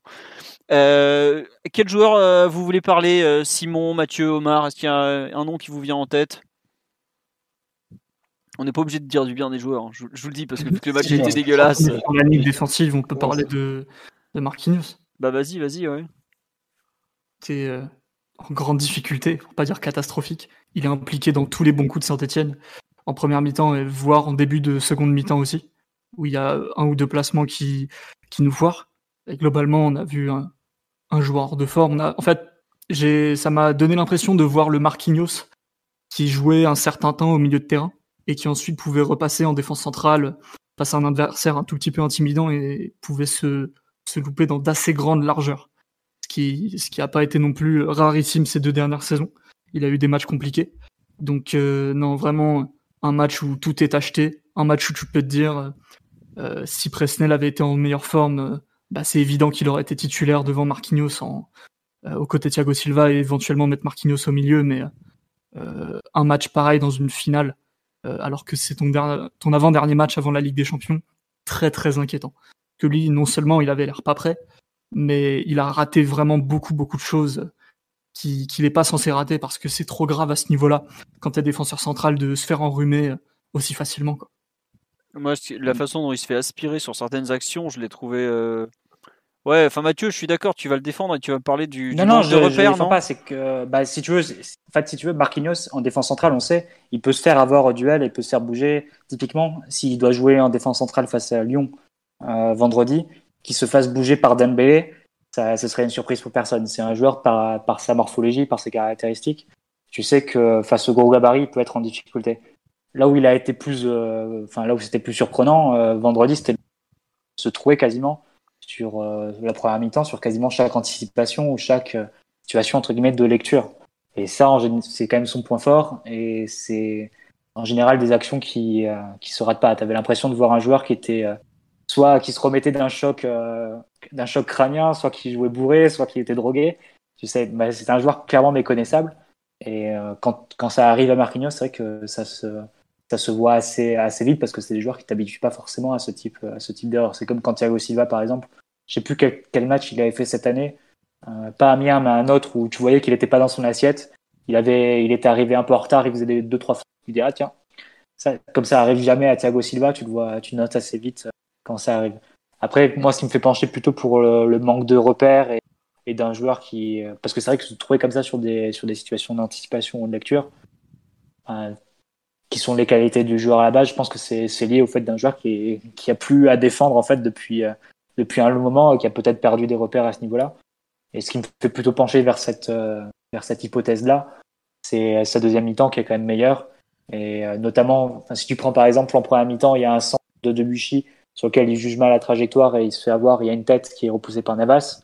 Et en deuxième mi-temps, en deuxième mi-temps, par contre, tu le vois repousser à peu près tout sur le plan aérien, notamment des ballons assez chauds euh, sur les dernières minutes de, de jeu. Donc, de ce point de vue, je pense qu'il y a eu, il y a une montée, euh, enfin, montée en puissance, je sais pas, mais un joueur qui, qui a repris un peu plus euh, ses, ses, esprits en deuxième, et ce qui me fait moins inquiéter pour, la, pour ce qu'il a pu montrer en première mi-temps. Après, c'est clair que s'il refait ça face à Lyon, bon, il faudra voir quel poste, à quel poste il joue, mais s'il le refait face à Lyon, oui, ça sera inquiétant, et tu peux dire, merde, il a, il a un trou de forme assez important au, à un moment qui est, qui est vraiment pas propice et, et pas favorable pour l'équipe. Mais en attendant, je sais pas trop, j'attendrai peut-être avant de tirer des conclusions. Surtout que je rajoute sur la deuxième période, il a été plutôt bon à la relance. Euh, Mieux, ouais. Sur, ouais. Des sur des reversements de jeu, euh, sur des renversements de jeu vers le côté, euh, côté opposé, côté gauche, et aussi sur une, euh, sur une avancée avec le ballon. Plusieurs fois, il a pris la position un peu de milieu de terrain qui était, qui était laissée par Gay, et notamment sur l'action où tu as euh, Sarabia qui semble du droit, un joueur qui Neymar qui s'efface, il me semble ou un autre joueur qui s'efface. Maria. Bah, c'est Neymar qui laisse Non, c'est Neymar qui s'efface et Di Maria qui passer entre les jambes. Di Maria qui frappe. C'est Marquinhos qui l'amène aussi. Donc euh, voilà, je suis un peu. C'est vrai que j'étais très très surpris de sa première mi-temps parce que ça ressemble pas forcément aux joueurs. Mais après, on verra face à Lyon du coup. Mais moi, mon hypothèse est plus un, un manque de repères ou un manque, euh, un joueur qui n'était pas forcément dans son assiette en première. D'accord. Omar, tu as un avis sur le, le match de Marquinhos? Tu es, tu, tu le, comment dirais-je, tu le comprends comme Marty ou ou t'as envie de le fesser comme Simon? Non, moi j'ai euh, j'ai beaucoup de mal, notamment avec la première mi-temps de Marquinhos, où, où, en, où il m'a pas semblé du, du, tout, du tout dans le, dans le tempo de la, de la finale et, ce que, et de ce que Saint-Etienne a imposé sur son côté. Encore subjugué par Euh, Macron. c'est peut-être ça, c'est l'aura présidentielle. Euh, de- il a perdu, euh, enfin, il a clairement perdu tous ses match-ups contre contre Boenga. Euh, Boenga qui pour le coup est un joueur qui est, qui est mobile et qui est physique. C'est sûr que que Marquinhos n'aime pas ça, mais les erreurs d'interprétation euh, sont nombreuses. Enfin, j'en ai deux trois qui me reviennent en tête. Euh, Il y a celle où euh, il y a celle de la cinquième minute là où, où Gay euh, remet très mal un ballon mais c'est parce que la ligne de passe que, que Marquinhos, enfin, c'est pas parce que la ligne de passe que, que Marquinhos offre est mauvaise que la réalisation, réalisation technique de Gay est ratée. C'est pas ce que je dis, mais, euh, enfin, Amouma avait anticipé, donc c'était clair que Gay perdrait le ballon. Euh, Marquinhos fait clairement n'importe quoi sur cette action-là, et puis après, derrière, il se fait en- enruber, non pas une, mais deux fois. euh, par le petit pont, puis après dans la surface où il est, il est déjà sur les talons en anticipant je sais pas quoi, soit un dribble, soit une frappe, mais pour le coup, il a paru très, très, très fébrile et, et le, et le miroir, le miroir de, de Thiago Silva à côté n'était pas, n'était clairement pas à sa faveur. Euh, les, prestations défensives euh, cette tout au long de l'année de Marquinhos peuvent, euh, peuvent laisser songeur. Des fois, peut-être que effectivement, on a, c'est un joueur auquel on a fait perdre ses repères, mais là, pour le coup, euh, j'ai rarement vu, je l'ai rarement vu passer à côté dans d'aussi, d'aussi larges proportions. Après, oui, la deuxième mi-temps est, plus, est plus en, en ligne avec le, voilà, le, le, le CV et ce que doit être le joueur. Mais bon, face à un Saint-Etienne réduit à 10, j'aurais tendance à, à réduire euh, drastiquement ce qu'on appellerait bon et, bon et très bon dans ce cas-là. Quoi. Mais euh, moi, j'étais pour le coup très très inquiété par, euh, par l'état de, de Marquinhos et j'ai j'ai très hâte de le revoir dès vendredi pour, euh, pour me dire que la performance qu'il y a eu vendredi dernier était juste un, accrochage dans, sa préparation et pas quelque chose qui en dit plus sur son, sur son état de forme et sur ses sensations du moment. Je rajouterai un argument, c'est que tu citais le, duel face à Bouanga. Bouanga qui est le, ce même joueur qu'il avait encensé euh, un an auparavant. Je crois que c'était en avril 2019 dans, dans le vestiaire sur euh, RMC. et il disait, euh, on lui demandait quel était le joueur euh, défensif qui l'avait le plus impressionné en Ligue 1, et il citait Marquinhos, il disait, il m'avait géré comme si j'étais son, son gamin, parce qu'il avait bah, justement sur une situation de couverture, d'anticipation, etc. Et il disait, il m'avait géré comme si j'étais comme si j'étais son enfant, et c'est là que je me suis dit, Marquinhos c'est très très fort. Vous pouvez reciter les, vous pouvez retrouver les, les déclarations de Bouanga. Donc c'est ce qui me fait un peu penser que que ce gamin a bien grandi, c'est ça? Bah, ou, bien que Bouanga a une progression fulgurante sur ce match. Ouais, en plus, Bouanga a bien progressé quand même. Mais non, excellent joueur. C'est un, un, un, bon joueur, c'est un bon joueur. D'ailleurs, il, il, évolue par Nice visiblement. Euh, mais euh, non, voilà, c'est ce qui me fait dire quand même que c'est assez individuel, en tout cas que ça reflète pas le niveau du joueur. Qu'il soit pris en duel par, euh, par Brandao ou par euh, Zapata s'il joue ou par Dembélé, ça, c'est, enfin, si tu veux, ça correspond au joueur qu'il est qu'il se fasse des, des trouages comme ça sur des anticipations, il passe au travers, ou il arrive même sur des. Il hésitait à un moment, tu vois, il, il faisait un pas, de, un pas en avant, un pas euh, de recul, puis après il ressortait quand même en anticipation, il se faisait passer. Donc c'était assez, assez étonnant et assez inhabituel, mais c'est vrai que sur la première mi-temps, il rate absolument chaque intervention quasiment. Ouais, c'est non mais c'est rare de le voir aussi euh, comme ça. Quoi. Après c'est vrai que est-ce que c'est le fait d'avoir été milieu de terrain pendant si longtemps? Mais là ça fait un moment qu'il a plus joué au milieu quand même. Avant le, avant même le match contre contre Dortmund le retour, il, il joue en défense centrale pratiquement depuis bah, depuis que Silva se blesse contre Bordeaux. Ça doit être le 18 euh, ou 20 février quoi. Donc. Euh... Mais c'est peut-être que le fait de, de, jouer des matchs amicaux face à des équipes assez faibles du coup c'est peut-être plus handicapant pour les défenseurs. Je trouve que Kerrer aussi à un moment il fait une une intervention qui est pas nette aussi en début de match. Euh, le seul, c'est Thiago Silva, en fait.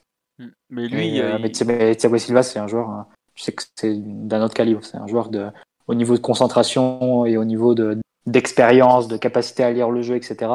C'est d'un niveau quasiment, enfin, mondial et exceptionnel. Donc, c'est peut-être celui qui en a le moins pâti, mais Kerrer et Marquinhos, Marquinhos forcément puisqu'il restait plus longtemps sur le terrain, ils ont semblé euh, assez déboussolés. peut-être que c'est une hypothèse aussi, le fait de ne pas avoir joué des adversaires qui te mettaient, euh, qui, qui, te poussaient à défendre en fait sur les matchs amicaux. Vu que Le Havre et Belvren. Euh, ah bah c'est bon. Non, c'était pas très challengeant, faut le dire. Euh, autre joueur, on a parlé de Backer, de Marquinhos. vous voulez parler d'un autre Lequel en particulier, Omar ou, ou Mathieu Puisque c'était Simon qui avait parlé de Marquinhos, me semble-t-il. Mmh, ouais. Euh, Omar ou Mathieu, vous voulez parler d'un autre joueur, j'imagine? En bien ou en mal? Un chacun On a déjà une heure et quart de podcast, donc Et Mathieu, ouais. Il y en a un que tu veux, sur lequel tu veux revenir ou même pas finalement? Euh, tu me prends un peu au dépourvu, c'est difficile. Bon, euh... je te laisse réfléchir. Mbappé peut-être, mais c'est vrai que c'est compliqué parce qu'il avait fait de, il avait fait un bon début de match en plus. Non mais puis on va en parler après. le but, le euh, but, le but qui s'invente, ouais, vrai. Bon après on garde pour tout à l'heure alors. Non, euh, non, il y a beaucoup de gens qui me demandent de parler de Icardi, tu veux ou Paredes, tu veux parler de, du match d'Icardi ou pas? Pas spécialement vu ce qu'il y a à en dire. Non, mais c'est vrai qu'il bon, il est pas. Enfin, tu prends le match d'Icardi, tu prends un des matchs euh, entre février et mars 2020, t'as le même, quoi, globalement. Euh, ou pas loin, quoi. Enfin, je sais pas. Je... Et, du, du, coup, c'est positif ou pas? Euh, Non, faut... moi, moi, moi je, vous demande, je vous demande votre avis parce que je, je, je commence.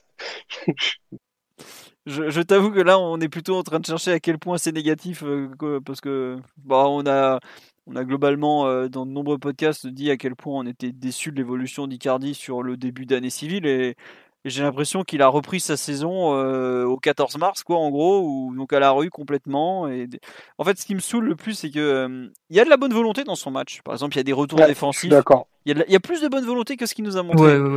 Mais offensivement, c'est il y a rien ou presque quoi. Enfin, une tête sur corner, c'est voilà. L'action où le Stéphanois vient le reprendre.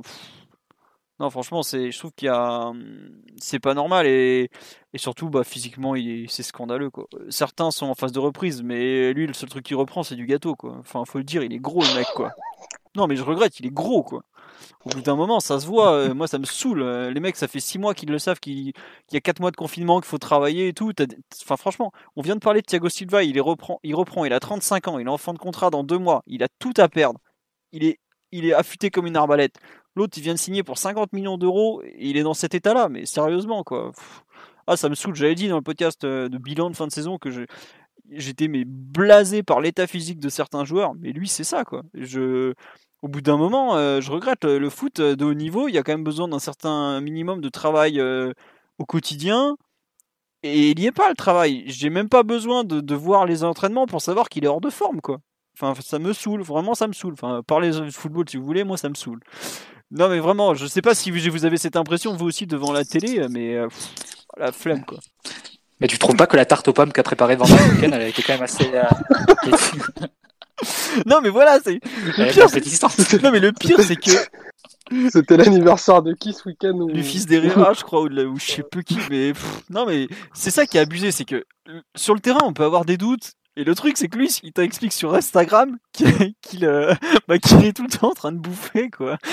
Mais qu'est-ce ah je, je, pense, je pense qu'il pour, il pourra concurrencer Thomas Muller au, championnat du monde de barbecue. Ça, c'est, ça me paraît assez certain qu'on a, qu'on a un joueur d'élite dans ce domaine-là. Mais après, plus sérieusement, euh, tu, tu parlais de la bonne volonté d'Icardi, qui a en effet euh, essayé de, de presser à de nombreuses reprises. C'est des actions qu'on l'avait pas pu faire, pas vu faire depuis au moins le mois de novembre. Donc c'est pour le coup à mettre à son crédit. Bon, bien entendu, il a été éliminé euh, assez, assez, assez facilement parce que bah c'est pas pas un registre dans lequel il excelle et puis c'est pas à lui que tu vas demander d'animer une, une première ligne de pression défensive.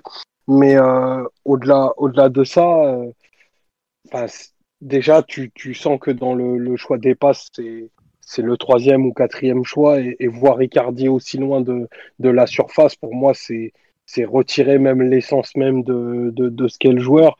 Et c'est ce qui me fait dire que, enfin, et il a beau dire euh, que Tourol lui a confié, confié les clés du PSG, euh, enfin, c'est pas les clés d'une Ferrari qu'il lui a donné, mais plutôt d'un vélo à quatre roues parce que d'un, ça avance pas, et puis de deux, j'ai, on a, on a tellement pas de jeu extérieur que j'ai du mal à, à, comprendre même le pourquoi de son, de pourquoi il est aligné en fait.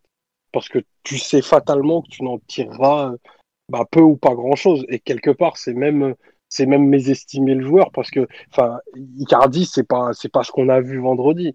C'est un attaquant qui est capable de, de, de, faire beaucoup plus de choses que ça, même en ayant, enfin, je te dis pas qu'il va toucher 50 ballons par match, c'est pas c'est pas la nature, c'est pas le tempérament et à la rigueur, on n'a même pas besoin de ça parce qu'on est suffisamment outillé pour le faire.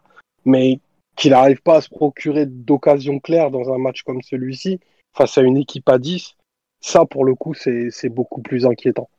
Moi ce qui me autant tu vois en début de match Mbappé est là, il touche pas beaucoup le ballon, il n'est pas servi, c'est un problème et mais ça je trouve que c'est enfin on en parlait déjà il y a longtemps, c'est pas que de sa faute mais je trouve que sur la l'heure de jeu qui reste, il est il a aucun poids dans la surface et pourtant alors c'est vrai qu'il y a des moments genre je pense à la Sarabia il doit le servir par exemple. Mais euh, il y a quand même euh, en termes d'appel de, même d'activité générale il, y enfin je sais pas si je m'acharne ou quoi mais je trouve qu'il propose quand même pas grand chose quoi. Et, je l'ai vu faire des bonnes choses en préparation. Il y a notamment euh, par moment il y a eu du jeu en appui ou même il y a eu des, moments où dans la surface il était là. Mais là y a des moments, euh, il n'y est même pas dans la surface, quoi, je trouve. Je je comprends pas en fait euh, déjà comment le PSG compte l'utiliser, comme tu le dis, mais lui, euh, quel plaisir il y prend en plus, quoi. Parce que honnêtement, bon, il a pas lâché mentalement. Il suffit de voir comment il a défendu tout ça, mais ça fait bientôt 4, 5, 6 mois que bah, qu'il souffre, enfin qu'il apporte plus, qui sait même plus, enfin, qu'on utilise mal le joueur, qu'il apporte plus grand chose. Euh, ne compte pas les mois de confinement quand même, Philo. Non, non, non, non, mais bien sûr. oui, non, mais non, mais enfin, quand je dis 6 mois, bah, forcément, c'est un faux. Voilà, on peut dire 4 mois complets, tu vois, globalement, ou 3 mois complets si vous voulez.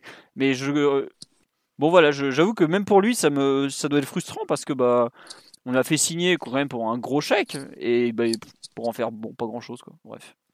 Ça peut être intéressant de, surveiller son évolution quand on va repasser à un seul attaquant de pointe. Si on repasse à un, seul attaquant de pointe.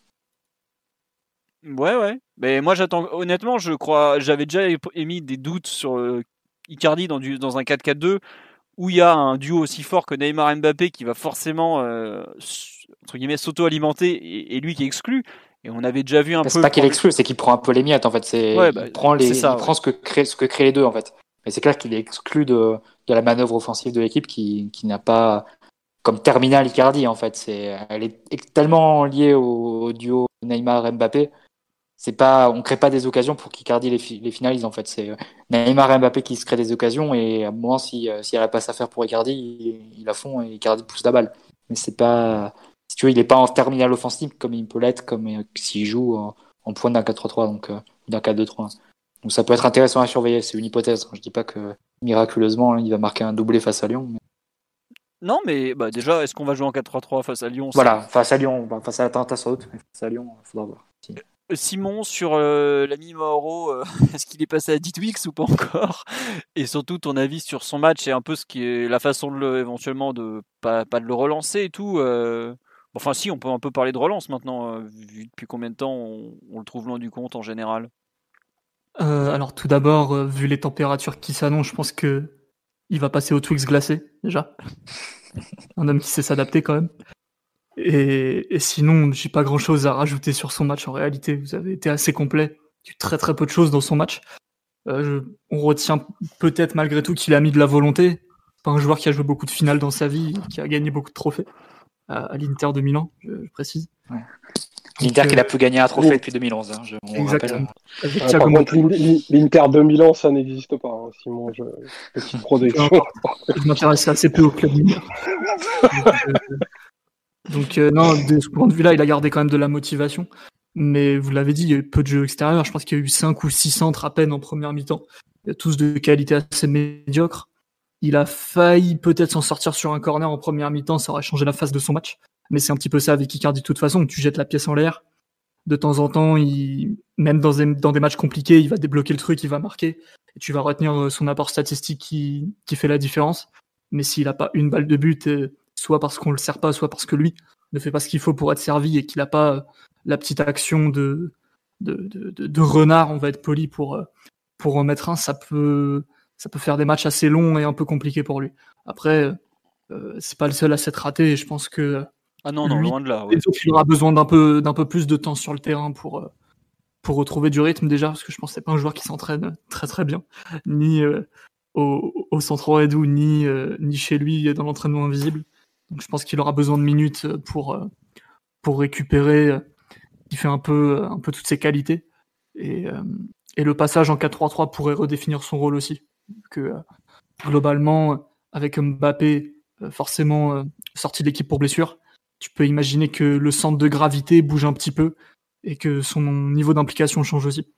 Après, il, il, a quand même une énorme chance, c'est que bah il y a Icardi, qui, Icardi, il y a Cavani qui est resté à la pêche et le pauvre Mbappé qui est blessé. Donc euh, globalement, les trois joueurs, qui enfin voilà, je veux pas être méchant, mais c'est pas Choupeau qui va lui faire la concurrence en neuf, c'est pas Kalimundo non plus, puisqu'il est un peu jeune.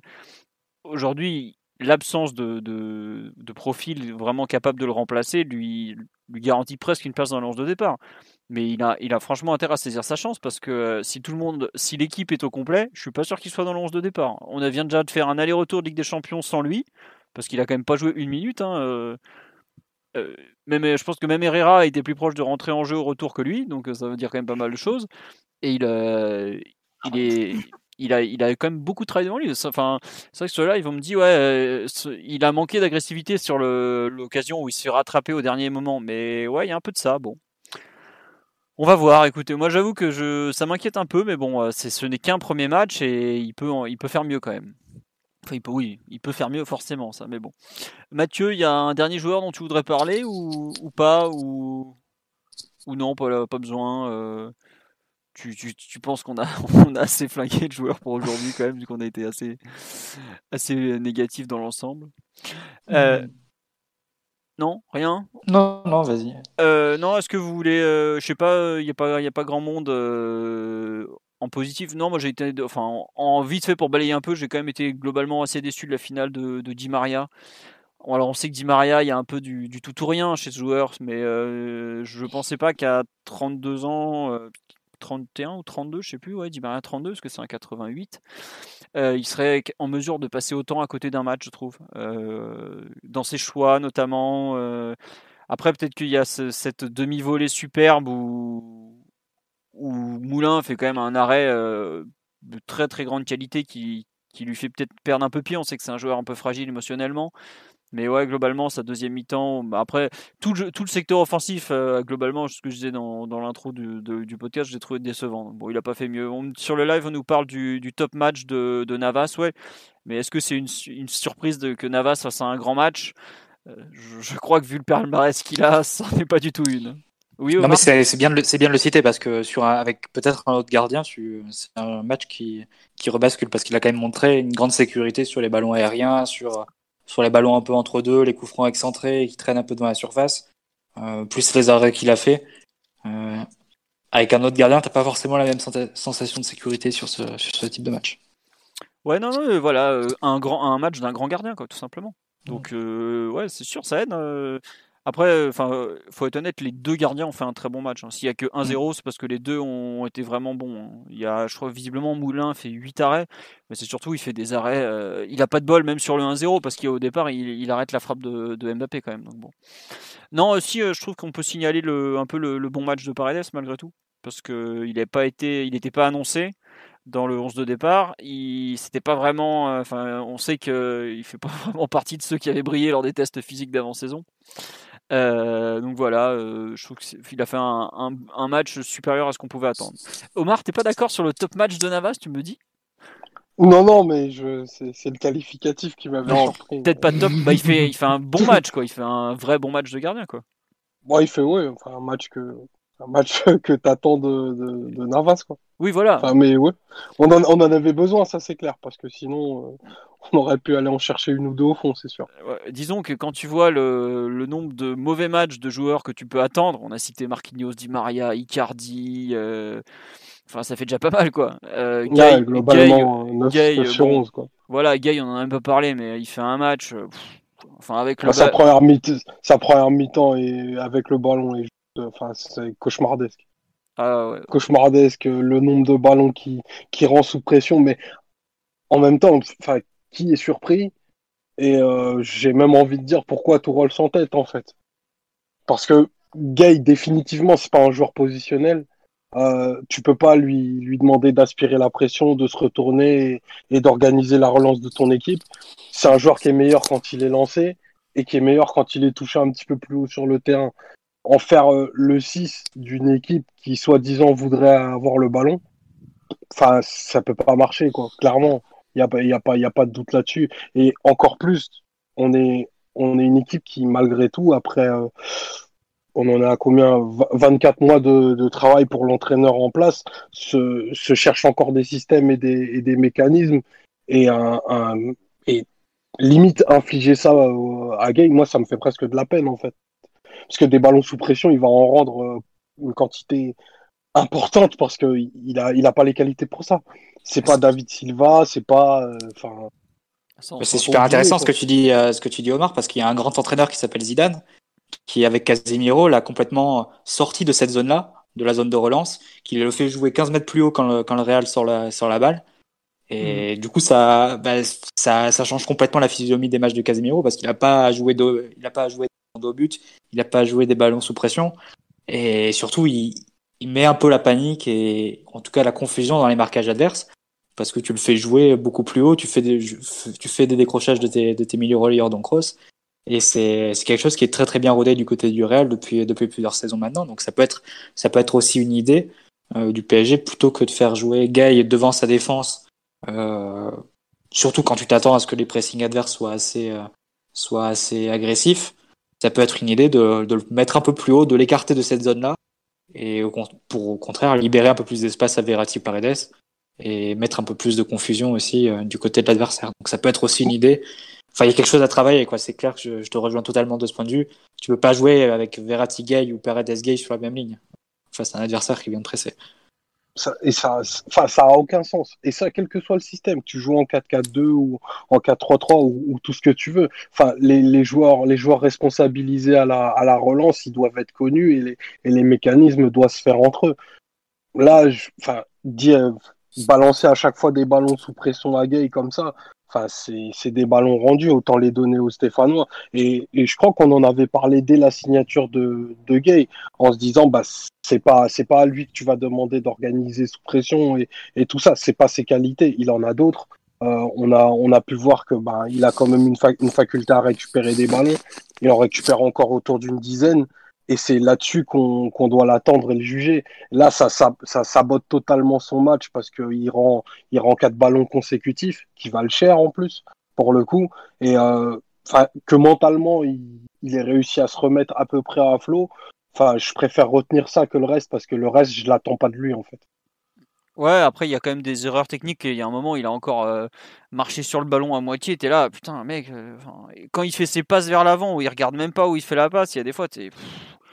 Ah, je suis d'accord avec toi qu'il y a des moments où Tourelle l'aide pas sur les, les, phases de relance où il lui demande trop, clairement, hein, c'est trop pour lui. Mais il y a des moments où il peut s'appliquer et où il a fait des. T'as l'impression qu'il jouait pour la première fois avec Neymar, euh, Di Maria et tout ça. Alors est-ce que les autres ont pas, comment dire, tout. Non pas, enfin, on a vu que le, positionnement était très très axial. Est-ce qu'ils se sont pas compris entre eux? Est-ce que euh, il peut y avoir des, des incompréhensions à ce niveau-là Mais il y a quand même, je trouve, des, des moments où il doit s'appliquer un peu plus dans ses passes. Quand je revois le match à Dortmund, à un moment quand il marche sur le ballon, je regrette. Là, c'est pas Tourelle et la relance, hein, c'est lui qu'il faut qu'il regarde un peu ce qu'il, enfin, qui s'applique, quoi. Parce que là, c'est vraiment de la concentration, de l'application. Et je suis d'accord qu'on est des fois trop dur avec lui parce que euh, on lui demande peut-être trop par rapport à ce qu'il sait faire et bien faire. Mais il y a des fois aussi, euh, ça fait quand même pas mal de fois où techniquement il y a un niveau à avoir euh, où c'est même pas une question d'adversaire en face, c'est juste lui qui des fois ne, n'est pas soit pas concentré, soit pas appliqué, euh, c'est pas normal. J'ai l'impression par moment de retrouver des, les mauvais côtés de Matuidi, quoi. Ou quand il s'applique, il est largement capable d'être bon et même d'être précis, mais quand il, dès qu'il s'applique pas, tu te retrouves direct avec des trucs, tu fais mais qu'est-ce qu'il fait, quoi? Il y a des moments où tu te demandes mais qu'est-ce qu'il fait quand même? Après, je, pense que lui, euh, en fin de match, euh, au moins il était, il était là et il a fait du bien effectivement sur la fin de rencontre. Il a su revenir dans sa partie, un peu comme comme Marquinhos, comme l'a dit Mathieu. Mais bon, je sais pas si Simon, euh, sur le, match de Gay, si tu, tu l'excuses, enfin entre guillemets, ou tu le comprends autant que Mathieu, que Mathieu, que Omar, pardon, ou pas, ou si tu t'inquiètes un peu quand même pour, pour la suite, euh, malgré tout pour lui, quoi.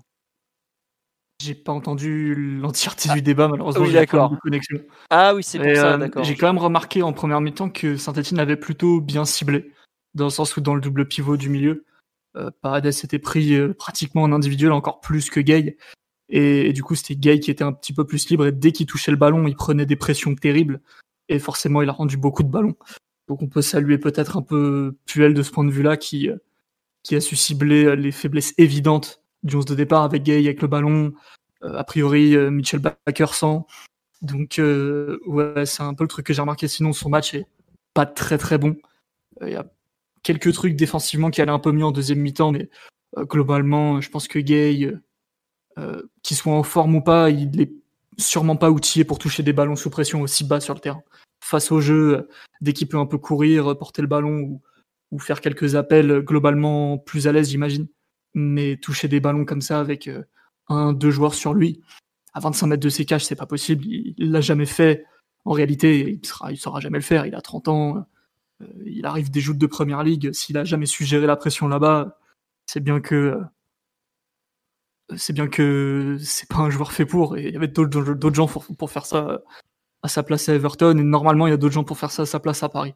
Bon, là, il a été mis euh, vraiment en difficulté par Saint-Etienne. Mais après, comme les autres, il faudra voir ce qu'il donne face à Lyon pour, pour juger un petit peu plus de, son niveau d'inspiration, on va dire. Très bien. contre, ce que j'ai pas aimé sur le, le match de Gay, c'est euh, le fait que Tourelle s'obstine à garder ses milieux au, bah, au, milieu du coup, devant la charge centrale, alors que parfois il y a des situations qui demanderaient un petit peu plus de souplesse dans les décrochages. Et Gay, il avait une initiative spontanée vers euh, la 23e minute où, il décroche, ça permet de libérer Kerrer, ça perturbe un petit peu les marquages, et globalement, bah, l'action est bien menée vu que cette fois-ci on, on, arrive dans la surface adverse en relance, en relance en cours, sauf que ça a été très très ponctuel, on n'a pas vu du tout de continuité euh, sur ce mécanisme et je pense que dans ce genre de match, ce serait bien euh, quand on joue à deux derrière, qui est un des milieux qui s'excentre euh, dans la diagonale entre le central et le latéral, ou même carrément un des deux milieux, que ce soit Paredes ou, ou Gay ou qu'importe, qui décroche entre les centraux, comme on l'a vu, à mon avis, trop rarement dans ce type de configuration. Très bien, mais ça c'est ce que tu enfin c'est un peu ce que tu avais mis en, image sur le sur le site si je me souviens bien. Ouais, entre autres. Voilà. Non, juste sur ce live, on nous dit Gay est facilement sujet au stress. Euh, il tient pas la pression. Le match aller à Dortmund en est la preuve. Vous partagez un peu cette histoire de, pression, toi? Parce que, par exemple, le retour. Je suis d'accord qu'il des fois, il, perd son sang-froid sous pression. Oui. Je pas, moi, je sais pas ce que ça veut dire qui, qui gère par la pression. Enfin, global, globalement, c'est par rapport à des phases sur le match ou c'est un individu qui gère pas la pression. Enfin, la pression, il vit avec quoi. Moi, je le comprends techniquement. Ouais, moi aussi, je, je comprends ça bah, que ce quand dont il on parlait tout à l'heure alors. Non, mais quand. Ouais, peut-être, ouais. Bon. Euh, on a globalement fait le tour parce qu'on est déjà à 1h40 de podcast. On va peut-être passer à la suite hein, quand même. Sur. Euh, bon, est-ce qu'une c'est une des pires finales du PSG Il suffit de faire le tour du podcast. Je pense qu'on a répondu à la question. Hein, voilà. Euh, la deuxième partie de l'émission est consacrée donc à l'absence sur blessure pour les prochaines semaines d'un certain Kylian Mbappé qui est donc blessé à la cheville droite, c'est bien ça, je me trompe pas, puisqu'il y a eu un tacle un peu pas très maîtrisé de Loïc Perrin euh, en demi-heure de jeu donc. La première question que je mettais, c'était quel poids donner à, cette absence de, Mbappé quel, En gros, la question c'est peut-être un peu à quel point est-ce catastrophique? Qui veut se lancer sur ce, thème euh, Mathieu, Omar, Simon, qui veut commencer sur, euh, un peu ce, ce degré d'importance de, l'absence de Mbappé. Allez Mathieu, qu'on n'a pas entendu sur Gay, ça va être un peu pour toi, je pense. Ou t'as rien à dire et tu veux te cacher. non, sur Mbappé, si on a des choses à dire. Euh, bah si, si elle se confirme évidemment face à l'Atalanta, c'est une absence qui est très très préjudiciable. Euh, on avait suffisamment dit en, preview, en première preview de, de, ce match au moment du tirage de sort que euh, plusieurs des qualités de Mbappé en faisaient un facteur clé face à l'Atalanta. Euh, bon, évidemment sa vitesse, mais au-delà de sa vitesse, sa capacité à, à, tracer des appels, à son intelligence dans les déplacements, on va dire, et euh, qui en rendait la menace euh, assez évidente euh, pour une, pour une équipe comme l'Atalanta qui joue assez haut, qui joue aussi en individuel. Et bon, quand tu as un joueur qui est aussi insaisissable, qui en plus d'aller très vite, c'est aussi prendre de l'avance dans ses déplacements. Euh, forcément, ça te fait sauter les marquages, ça fait reculer la défense, donc ça libère de l'espace dans le dos des milieux quand ils vont presser.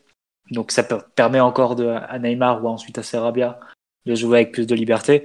Enfin bref, c'était forcément un joueur clé dans la perspective du match face à l'Atalanta. Euh, donc si son absence se confirme, c'est évidemment un très très euh, très très mauvaise nouvelle. Euh, parce qu'au fond, ça te, ça te rend plus prévisible en fait. C'est, tu sais que tu perds énormément en transition offensive. Le PSG, vu l'attaque qu'on proposera, à la fois sans Di Maria pour lancer les contres et sans Mbappé pour les, pour les conclure, tu sais que tu vas avoir une attaque qui va être beaucoup moins menaçante euh, quand elle aura de l'espace à gérer et, des contres à, gérer donc. Euh, Sarabia, Icardi, Neymar, c'est pas forcément des joueurs qui vont extrêmement vite ou qui font de, des espaces à dévorer leur principale arme. Neymar, quand il était plus jeune, oui, mais bon, c'est un joueur qui est un peu différent depuis son, son départ au Barça, du Barça. Donc forcément, ça va, ça va forcer le PSG à faire un type de match. Je sais pas si c'était celui qui était prévu ou non, mais au fond, t'as plus, t'as plus beaucoup d'options pour, pour jouer ce match-là. Tu vas être obligé de faire un match comme tu as fait, face au Real, par exemple, au match aller, euh, c'est-à-dire un match euh, de position entre guillemets dans le camp adverse et essayer de te créer des occasions de façon un peu placée parce que tu sais que sur des phases de contre-attaque tu vas être euh, tu vas être en difficulté euh, parce que euh, voilà pas, tu vas pas lancer Icardi en profondeur tu vas pas lancer Sarabia en profondeur donc forcément il va y avoir des, des, ajustements à faire il va y avoir des, des automatismes à trouver c'est pas une attaque qui a été qui a été testée souvent Bon, évidemment, je pars du principe que Tourelle va, va changer de système. Hein. J'ai même pas évoqué la possibilité d'un 4-4-2 avec éventuellement Choupo-Moting ou Draxler, ça me semble complètement à écarter pour le match euh, de la Talenta. Euh, pour le match face, face à Lyon, on, verra, c'est plus possible. Euh, mais moi, je serais plutôt d'avis de, tester dès, le match de Lyon ce qu'on qu compte faire face à la Talenta. À la rigueur, Sarabia ou, ou Di Maria, ça m'importe assez peu, mais au moins le système, qu'on ait, des repères là-dedans. Mais c'est clair que maintenant, sans Mbappé, tu, tu es obligé de faire un type de match qui est assez clair et lisible pour l'adversaire. Il y a pas, t'as pas le choix entre plusieurs euh, alternatives ou plusieurs possibilités. Tu es obligé de, se faire, de faire ce match de, de possession dans le camp adverse et, et d'attaque par la possession. Et parce que tu n'as plus, plus cette option et tu plus cette arme qui est Mbappé. Très bien. une grosse perte à, pour toi, donc forcément, peut-être pas oui, forcément. Bah, c'est pas. Après, c'est faut pas non plus euh, tomber dans le négativisme et dans le catastrophisme. Euh, tu gardes des joueurs très très forts. Maintenant, ce qui compte, c'est de faire avec, ce que avec ceux que tu as disponibles. Hmm. Ne pas ressasser, euh, ne pas penser à ce que, ce que tu perds avec, avec l'absence de Mbappé, mais penser à ce que tu peux construire avec les qualités de Sarabia, de Icardi, qui reste une attaque qui est quand même pas mal, et même de haut niveau. Donc voilà, moi ça me semble quand même toujours jouable ça me semble d'autant plus jouable que moi j'ai déjà émis un certain nombre de réserves sur ce 4-4-2 et la façon très facilement il pouvait euh, tendre à, un bloc très distendu et, et de distance trop trop étirée. Là, avec un éventuel 4-3 qui se décide à milieu renforcé, plus un, plus une attaque avec Sarabia dans les trois de devant, ça me, enfin, ça me semble une équipe beaucoup plus outillée pour ce type de match euh, au niveau européen, c'est-à-dire des matchs où il faut beaucoup courir, des matchs où il faut être un peu humble, où tu prends pas les adversaires par voilà par euh, par méconnaissance ou par par arrogance, tu les traites pas comme Dijon euh, quand ils quand ils arrivent au parc. Donc euh, voilà, ça me semble l'équipe qui se dirige vers ceux vers laquelle on se dirige face à Atalanta, ça me semble une équipe de Ligue des Champions, c'est-à-dire une équipe qui a qui a du volume, qui a, qui a pas toutes les qualités forcément, qui, qui va être très défaillante justement sur ses transitions offensives, mais qui peut euh, être en mesure de, répondre au combat physique que va te poser la Talenta. Donc, quelque part, est-ce que tu gagnes pas sur certains aspects aussi avec cette absence de, de Mbappé et Di Maria qui te force à revenir vers quelque chose de peut-être plus rationnel, plus équilibré? Je sais pas. On va voir. C'est à débattre. Non, par contre, euh, sur le live, il y a beaucoup, on liste un peu les, ceux qui prennent la profondeur. Euh, c'est vrai que Sarabia, quand même, tu, tu l'as pas listé dans ceux qui prennent la profondeur. Quand il arrive au PSG, je trouve que c'est un joueur qui la prenait plutôt bien pour le coup. Même euh, samedi. Il... Non, moi je, trouve pas. je trouve que c'est un joueur qui est très. je, trouve, je trouve pas que ce soit un joueur. C'est un joueur qui est très bon dans le jeu, mais dans le jeu sans ballon, dans les derniers mètres, avec les appels, avec son, avec des derniers appels vers. Mais c'est pas un joueur comme pouvait être Cavani ou peut l'être ou peut l'être Mbappé, qui va te faire un appel de 40 mètres en partant de son camp. C'est vrai. D'accord que tu vois, enfin, il n'a pas cette pointe de vitesse là. Non, non. Mais par contre, lui, il fait des courses à vide, beaucoup comme Mbappé est capable d'en faire. Quoi. Simon, tu voulais compléter un peu sur ce que disait Mathieu, tout ça? Ouais, mais c'est l'interrogation que je voulais soulever aussi, savoir, à savoir, Sarabia, quel rôle tu lui donnes? Est-ce que tu lui donnes euh, un rôle sans ballon plus pour équilibrer la structure ou un rôle sans ballon plus euh, de profondeur parce que même s'il a pas euh, les courses les plus longues et les plus rapides, il a quand même du volume et surtout il est très intelligent dans ses déplacements. Donc euh, dans une équipe qui va manquer un petit peu de profondeur avec Mbappé qui est blessé, j'imagine bien Sarabia euh, faire des appels pour pour troubler un peu les marquages et, et forcer l'Atalanta à reculer un petit peu parce qu'on sait que face à ce genre d'équipe qui aime presser très très haut, si t'as aucune prise de profondeur à aucun moment, tu peux vite te retrouver dans la nasse et, jamais ressortir de, ton camp. Donc euh, c'est une des interrogations que j'ai sur Sarabia, vu que bah, on sait, comme tous les joueurs qui courent beaucoup et qui sont intelligents, tu peux lui donner vraiment beaucoup de, tâches différentes, de rôles sur le terrain. Et ça va être une des inconnues et, un des trucs déterminants dans ton plan de jeu, parce que t'as pas énormément de joueurs de devoir dans, dans tes attaquants, voire, euh, voire aucun à part lui. Donc son rôle sera déterminant. C'est lui un peu un peu l'inconnu du truc parce que ce que tu veux faire avec Icardi, c'est à peu près clair. Neymar également, Sarabia, tu peux, tu peux le modeler un peu selon les plans de jeu. Ouais, bah, enfin, ouais, le PSG euh, globalement en attaque, c'est un peu bling bling. On n'est pas dans le joueur de des joueurs, euh, des joueurs de luxe comme on dit en anglais, c'est-à-dire des joueurs euh, d'un talent incroyable mais qui sans ballon travaillent très peu on n'est pas là pour salir le short, tu vois. euh, ouais, non. Euh, et sur le Omar, puisque Simon euh, veut plus parler de Sarabia, sur le poids de, l'absence de Mbappé, comme Mathieu. Oui, non, vas-y, je t'écoute, Omar. Bah, sans, en effet, sans trop en faire, comme disait Mathieu. Enfin, pour moi, la, la, perte de Mbappé, elle est quand même colossale hein, en plusieurs endroits. Enfin, tu perds ton meilleur avant-centre euh, tu perds en, capacité de création, tu perds en imprévisibilité, tu perds des mètres dans le coin adverse, tu perds du dribble, tu perds, euh, tu perds euh, beaucoup de capacité de transition également. tu perds aussi ta capacité à, sanctionner avec des, actions qui n'en sont pas. Enfin, c'est un joueur qui a, a, pas d'égal et c'est et c'est aussi pour ça que bah, la, la, perte de Mbappé euh, a mortifié tout rôle euh, dès la dès la fin du match parce que bah, c'est un joueur qui te garantit une production offensive euh, même dans un match où il peut être un peu un peu moins bon qu'à qu'à l'accoutumée.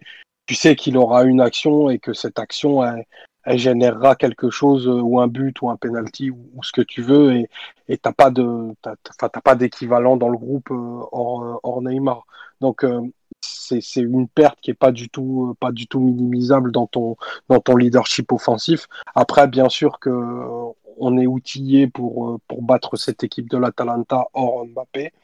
Mais euh, ça demande des, aménagements clairs pour le coup euh, parce que si le, si le plan de jeu était en effet de, de jouer des transitions, de jouer euh, les, les, énormes, les énormes espaces en profondeur que te, que te laisse la Talenta, là, il va falloir des, faire des choses beaucoup plus positionnelles. Et ça, c'est des plans de jeu duquel on n'a pas l'habitude, en fait. Qu'on n'a pas trop, pas trop vu cette année. Enfin, j'ai pas de, j'ai pas de souvenir d'un plan, d'un plan patient où, où on fixerait, par exemple, la position de Neymar euh, côté gauche si on est dans un, dans un 4-3-3 avec des ballons qui lui arrivent bah, touché dans les, dans les 35 derniers mètres. Quoi.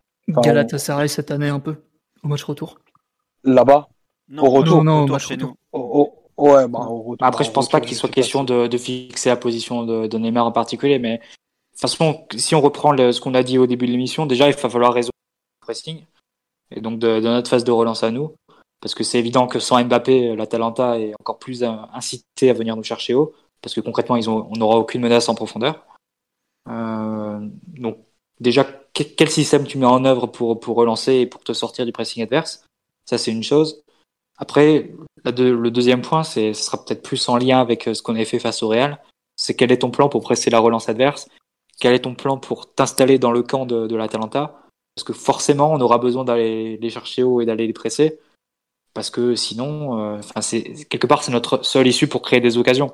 Parce que tu auras besoin de t'installer dans leur camp pour euh, pouvoir créer quelque chose. Parce que tu pourras pas, la- tu pourras rien construire en fait en partant de ton camp et, en faisant des actions supersoniques de, de 80 mètres.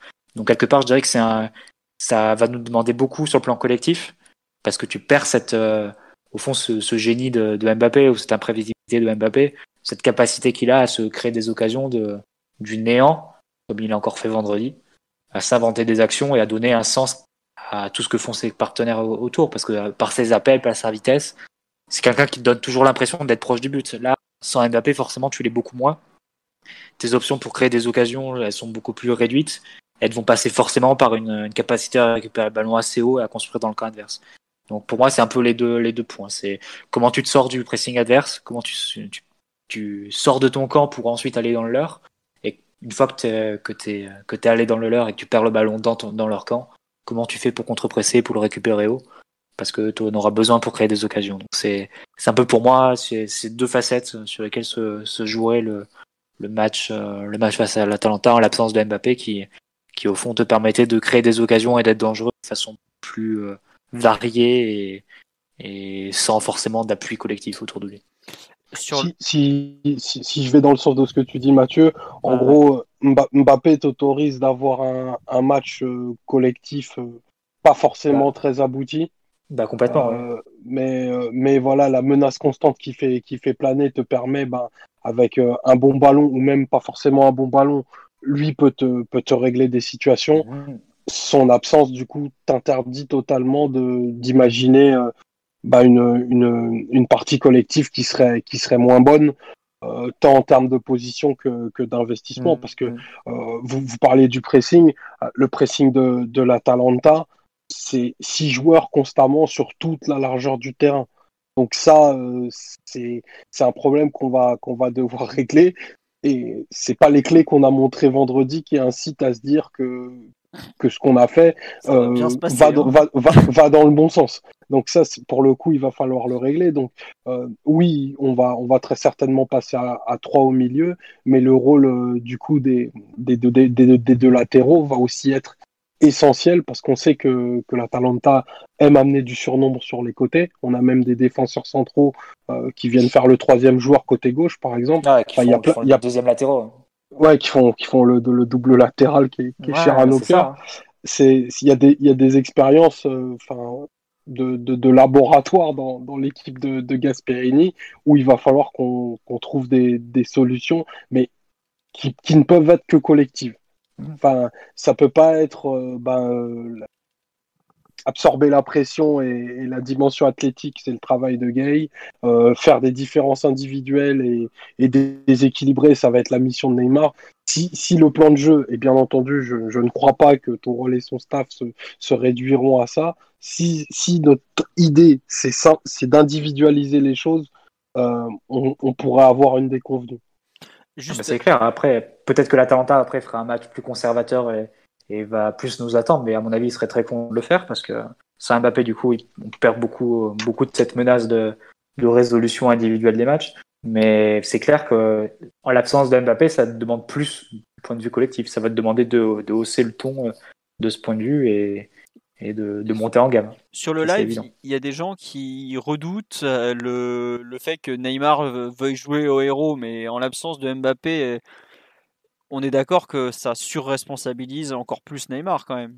Enfin, je vois pas aujourd'hui euh, ce PSG privé de Mbappé, qui est quand même une de ses allez, 3 ou 4 meilleures individualités, pouvoir s'en sortir si Neymar n'est pas lui aussi dans un, dans un grand jour, non? Enfin, C'est pas un peu ce que, ce que vous venez de, dire de façon indirecte, à savoir à quel point on est vraiment, vraiment, vraiment très dépendant de Neymar avec cette absence, non? C'est pas, pas, ça rejoint pas un peu ça, Mathieu, non?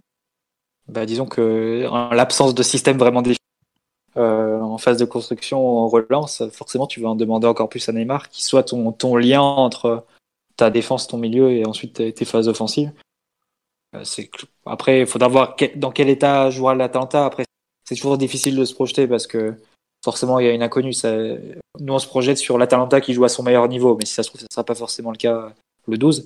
Mais c'est clair que d'évidence, Neymar va être encore plus que d'habitude l'homme système mais cette fois sans avoir un Mbappé devant lui pour, le lancer en profondeur. Donc euh, c'est clair, enfin, pour moi, il n'y a pas vraiment de, temps à perdre. Il faut déjà jouer face à Lyon comme, on compte le faire face à l'Atalanta et ne pas perdre de, temps à ce niveau-là parce que au fond on a très très peu de repères sans, Mbappé avec une attaque Neymar, Sarabia, Sarabia et Cardi plus le milieu à trois derrière. Donc euh, il faut il faut pas perdre de temps de ce point de vue et utiliser toutes, toutes les minutes et tous les entraînements, les possibilités que tu as pour, pour essayer de, de, te mettre en condition de faire ce match collectivement abouti qu'on doit viser pour, pour se qualifier.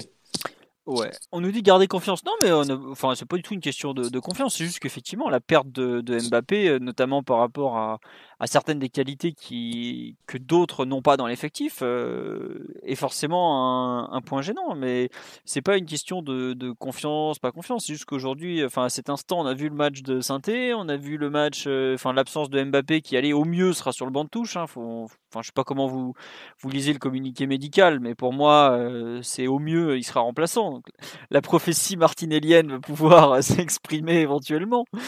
Mais, ah, bah ouais, ce serait, ce serait intéressant. De... Après sais pas dans quel état il serait éventuellement, mais si tu peux avoir Mbappé en fin de match euh, les 20 dernières minutes, c'est pas, pas inintéressant non plus. Hmm. Bon, s'il est à notre niveau que celui qui, qui monte face à Dortmund, parce qu'il fait pas une très très bonne entrée, euh, même s'il est, il est dans l'état d'esprit et il est dans la volonté, il gratte des ballons et tout ça, mais offensivement, tu sentais qu'il était, qu'il était très en, très en dedans. Tout à fait, ouais. C'est vrai qu'il avait été remplaçant contre Dortmund, ça n'avait pas été une réussite. Hmm. Autant il avait été extraordinaire en remplaçant contre Bruges, autant contre Dortmund, ça n'avait pas été très, très positif.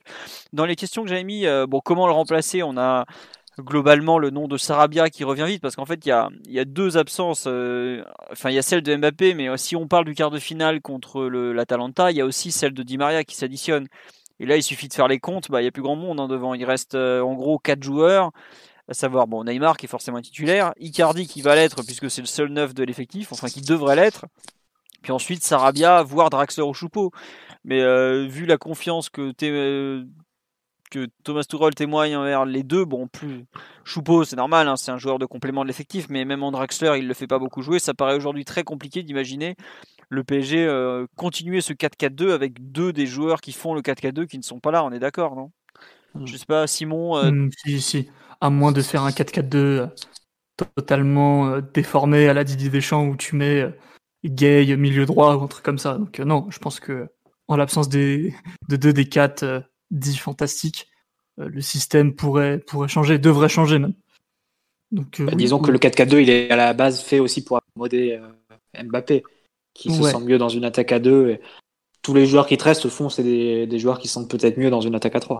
Ouais, le 4-4-2, c'est plus la, la, conséquence des joueurs que tu as plutôt qu'une cause en soi. Ah oui, tiens, juste, on parle de bluff pour la durée de la blessure. Mais euh, enfin, le PSG a communiqué de façon assez claire sur le, la nature. Euh, tout le monde globalement. c'est rarement une semaine. Hein. Voilà. de toute façon. Et, puis surtout, au bout d'un moment, les, les, entraînements la veille du match, ils sont euh, enfin pas totalement à huis clos non plus. On sait très bien que dans les stades, les gens ils peuvent accéder tout ça, donc euh, ça va être, enfin le coup du bluff. Honnêtement, euh, du bluff, il n'y en a plus beaucoup aujourd'hui dans les clubs à ce niveau-là, entre les réseaux sociaux, entre euh, la façon dont les joueurs sont archi observés tout le temps, ça, n'existe pratiquement plus. c'est vraiment, ce serait, ce serait cool hein, et tout, mais c'est dur d'y croire à cet instant honnêtement quoi. pour revenir oui donc sur le système tactique, Simon, pour toi, on va forcément basculer vers un un 4-3-3 ou au moins une attaque à trois têtes avec l'absence de deux joueurs majeurs comme mais euh, en réalité, même si on avait eu les quatre offensifs euh, disponibles, on aurait sans doute changé de système aussi. Comme euh, au match aller face à Dortmund par exemple. C'est c'est vraiment typique de Tourelle d'aborder ce genre de gros match en, en, en, étant très prudent, en faisant des ajustements, souvent à vocation défensive évidemment. Donc c'est évidemment une fois que les joueurs sont absents, plus que jamais. Mais même au préalable, s'il y avait eu euh, Di Maria, Mbappé, euh, je pense qu'Icardi aurait sauté, par exemple. D'accord. Ah oui, toi, tu. Oui, oui, bah, c'est vrai qu'on en avait parlé. On l'avait dit la semaine dernière. Ouais. Euh, vu que, si on comprend bien, le système des vases communicants, un attaquant de moins, c'est forcément un milieu de plus. Est-ce qu'aujourd'hui, on se dirige, par exemple, sur sur par exemple l'intégration d'un joueur comme Paredes qui a plutôt fait une bonne finale que Tourelle a l'air d'avoir à la bonne en ce moment parce que bon bah, il a quand même euh, bah, il lui a fait jouer deux matchs importants avec l'Atlético que je vous raconte avec Dortmund et, cette finale. C'est euh, extraordinaire l'évolution de la saison de Paredes qui est euh, ah, c'est montagne russe ah, mais c'est incroyable parce qu'en novembre il joue littéralement 0 minutes passe titulaire en décembre. Janvier il est mis au placard pendant un mois un mois et demi. Il est même pas dans le groupe pour le match à Dortmund il est même pas dans le groupe hein. Il, est, euh, il reste à Paris. Il pas du voyage. Ouais, il même pas du voyage. Euh, puis après, il redevient titulaire un peu avant Dortmund. Et puis là, carrément, il passe devant Verratti. c'est concrètement, c'est illisible. Hein. Le joueur a pas du tout changé. Le joueur extraordinaire, ça. Non mais oui. Franchement, si Tourelle peut donner une explication un jour de, enfin, s'il a changé quatre fois d'avis sur sur un joueur qui n'a pas changé durant l'année, c'est assez étonnant. Mais par contre, je pense quand même euh, que si tu dois jouer en 4-3-3, euh, étant donné que Thiago Silva, enfin après, si, Kimpembe, je sais pas si c'est passé quelque chose, on verra s'il joue face à Lyon, mais j'ai plutôt tendance à penser que ce serait Marquinhos au numéro 6 à ce moment-là. et si, tu joues Marquinhos avec Verratti, Paredes, relayeur, Paredes qui redeviendrait un peu le, milieu le plus avancé de son équipe euh, 7-8 ans après, après ses débuts à la Bombonera. Je sais pas si Simon a un avis là-dessus, mais ça me semble un peu.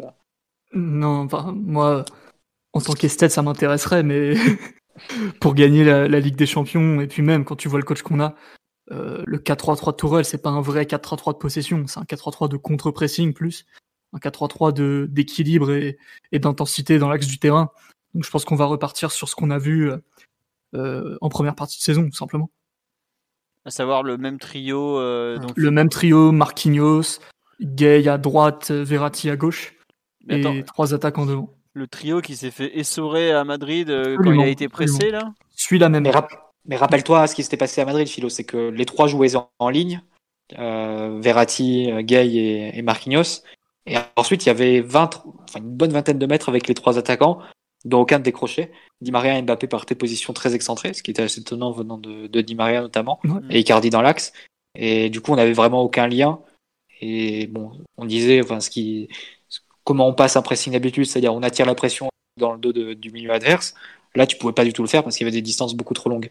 Donc là, on peut penser qu'avec euh, la présence de Neymar, le lien entre euh, ces trois milieux de terrain qui vont forcément jouer encore un minimum en ligne et le reste de l'attaque sera un peu plus un peu plus prononcé. Mais c'est vrai que c'est vrai que ça reste ça reste forcément limité. Tu sais que les ressources propres des trois joueurs en question, hors Verratti, sont assez assez faibles et assez limitées d'un point de vue d'un point de vue pressing. Ce qui va être intéressant, c'est ce que Tourelle va leur demander, les déplacements va leur demander.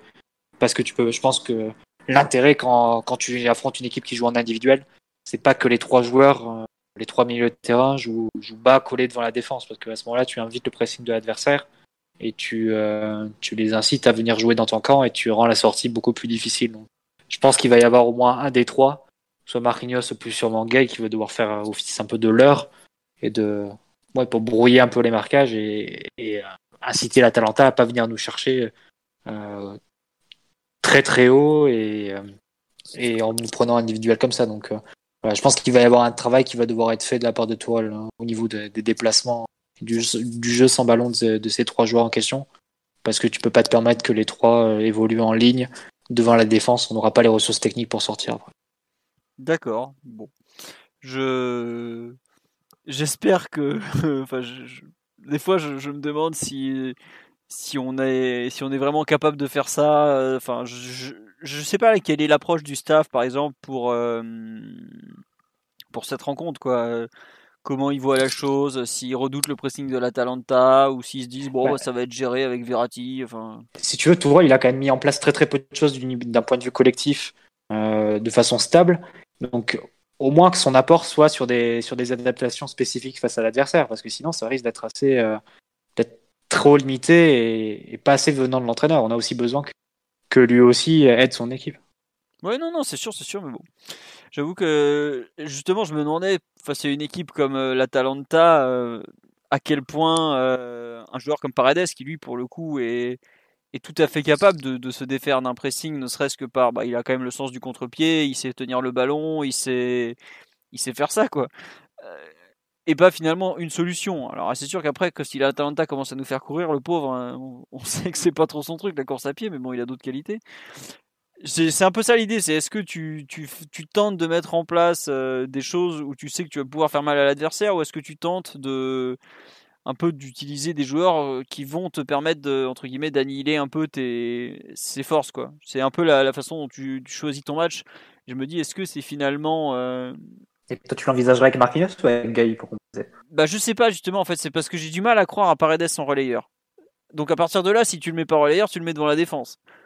Mais j'ai du mal à imaginer par exemple si tu mets euh, Verratti, Paredes, Gay qui est un milieu qui avait très bien marché contre Angers au mois d'octobre. Alors certes c'est que Angers mais c'est une bonne équipe Angers bien organisée notamment et je trouve que ça avait donné des, très très bonnes choses. Euh, est-ce que tu, tu mets par exemple, veut dire que tu en as un des trois entre Kimpembe, Silva et Marquinhos qui est, en, qui est sur le banc? Ça paraît assez fou de, de mettre un des trois sur le banc vu on- comment vu à quel point on sait que Toura les estime tous les trois.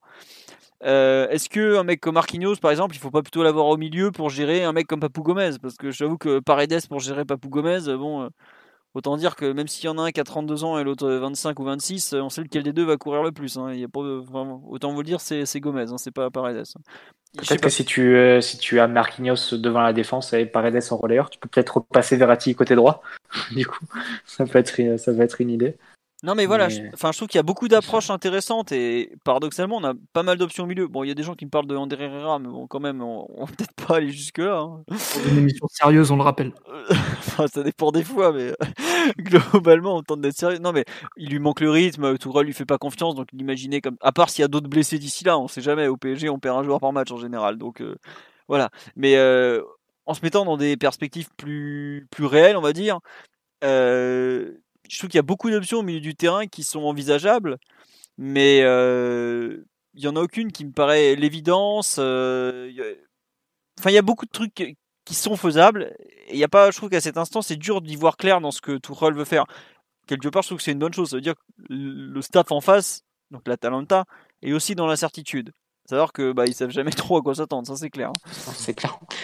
Nous non plus, vu que la solution qu'on proposera, elle aura jamais été dans l'année, donc euh, forcément. euh, Ça après, c'est un grand classique de, de Tuchel, hein, le fait de sortir des trucs du chapeau. euh, c'est c'est un truc qu'il a fait toute sa carrière, donc c'est. Est-ce que c'est grave? Tu vas voir qu'on va voir face à Lyon euh, le... toujours le même 4K2 avec encore Verratti sur le banc. ça va bien, euh, ça vient nous désarçonner. C'est possible, hein, il, il a fait des trucs. euh, bon, il a déjà fait des, des choses des fois où on se demande un peu où il veut en venir. Mais bon. Omar, sur euh, la réorganisation, l'absence de Mbappé, on t'a pas entendu sur ce point. Qu'est-ce que tu en penses sur euh, comment s'y prendre, comme, par quel, par, comment dire, par quel angle voir la chose notamment? Bah, Par l'angle, l'angle, l'angle cognitif sur le point, il est multiple. C'est comment on va réussir à avoir des occasions euh, plus construites euh, en une quinzaine de jours. Donc euh, ça, ça va passer par, par du travail et l'installation d'un milieu clair. Là-dessus, je suis sur, sur, sur la ligne que vous avez évoquée. Enfin, il faut qu'on voit les, dès vendredi l'équipe la plus proche de celle qui sera alignée le, le 12 pour qu'elle se rôde et puis qu'elle se, se confronte à des choses qu'elle pourrait retrouver, euh, retrouver contre l'Atalanta, savoir euh, un, avant-centre un avant-centre surpuissant, si on fait le, le comparatif euh, Dembélé-Zapata par exemple. Euh, donc c'est vraiment moi, mon problème, il est, il est vraiment sur notre capacité à, à, faire vivre le ballon et à amener le ballon très haut sur le terrain euh, en, ayant des, en ayant des schémas construits on a du, du temps pour travailler, euh, une quinzaine de jours, et, et, euh, et, je pense que la préparation de ce match a commencé bien avant cela.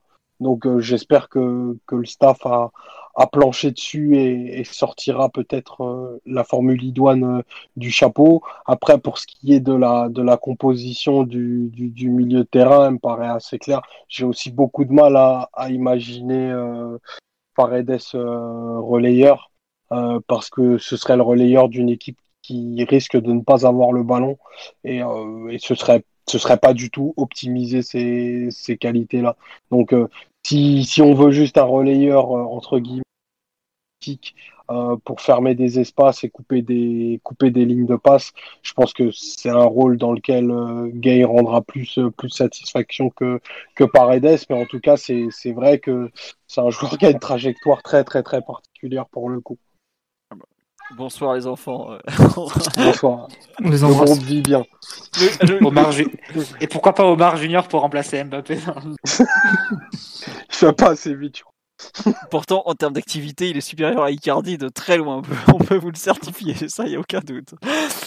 Euh, non, il y a des gens qui nous parlent de Draxler, par exemple, pour jouer un rôle de relayeur. euh, Mais en fait, le truc, c'est que ça fait. Je je suis pas sûr, en fait, par rapport à- au contexte des matchs amicaux, on- globalement, on a. Et du premier match officiel, surtout, il y a beaucoup de- d'options qui ont déjà été découpées parce que on peut difficilement faire jouer contre une des équipes les plus intenses d'Europe un joueur qui n'a pas joué ou presque pas joué depuis des années, euh, pas pour, des, ce, des pour, ce mois, type quoi. de, pour ce type de match, tu, t'y- tu, tu pioches dans la liste des 13-14 joueurs qui sont impliqués dans l'effectif. Tu ne veux pas piocher dans les Mm. Herrera, Draxler, etc., qui, qui jouent jamais Peut-être ils jouent un joueront rôle un quart d'heure. mineur. Ouais, voilà. Sinon, euh, Kais Ruiz aussi, il a de la technique à ce, à ce niveau-là.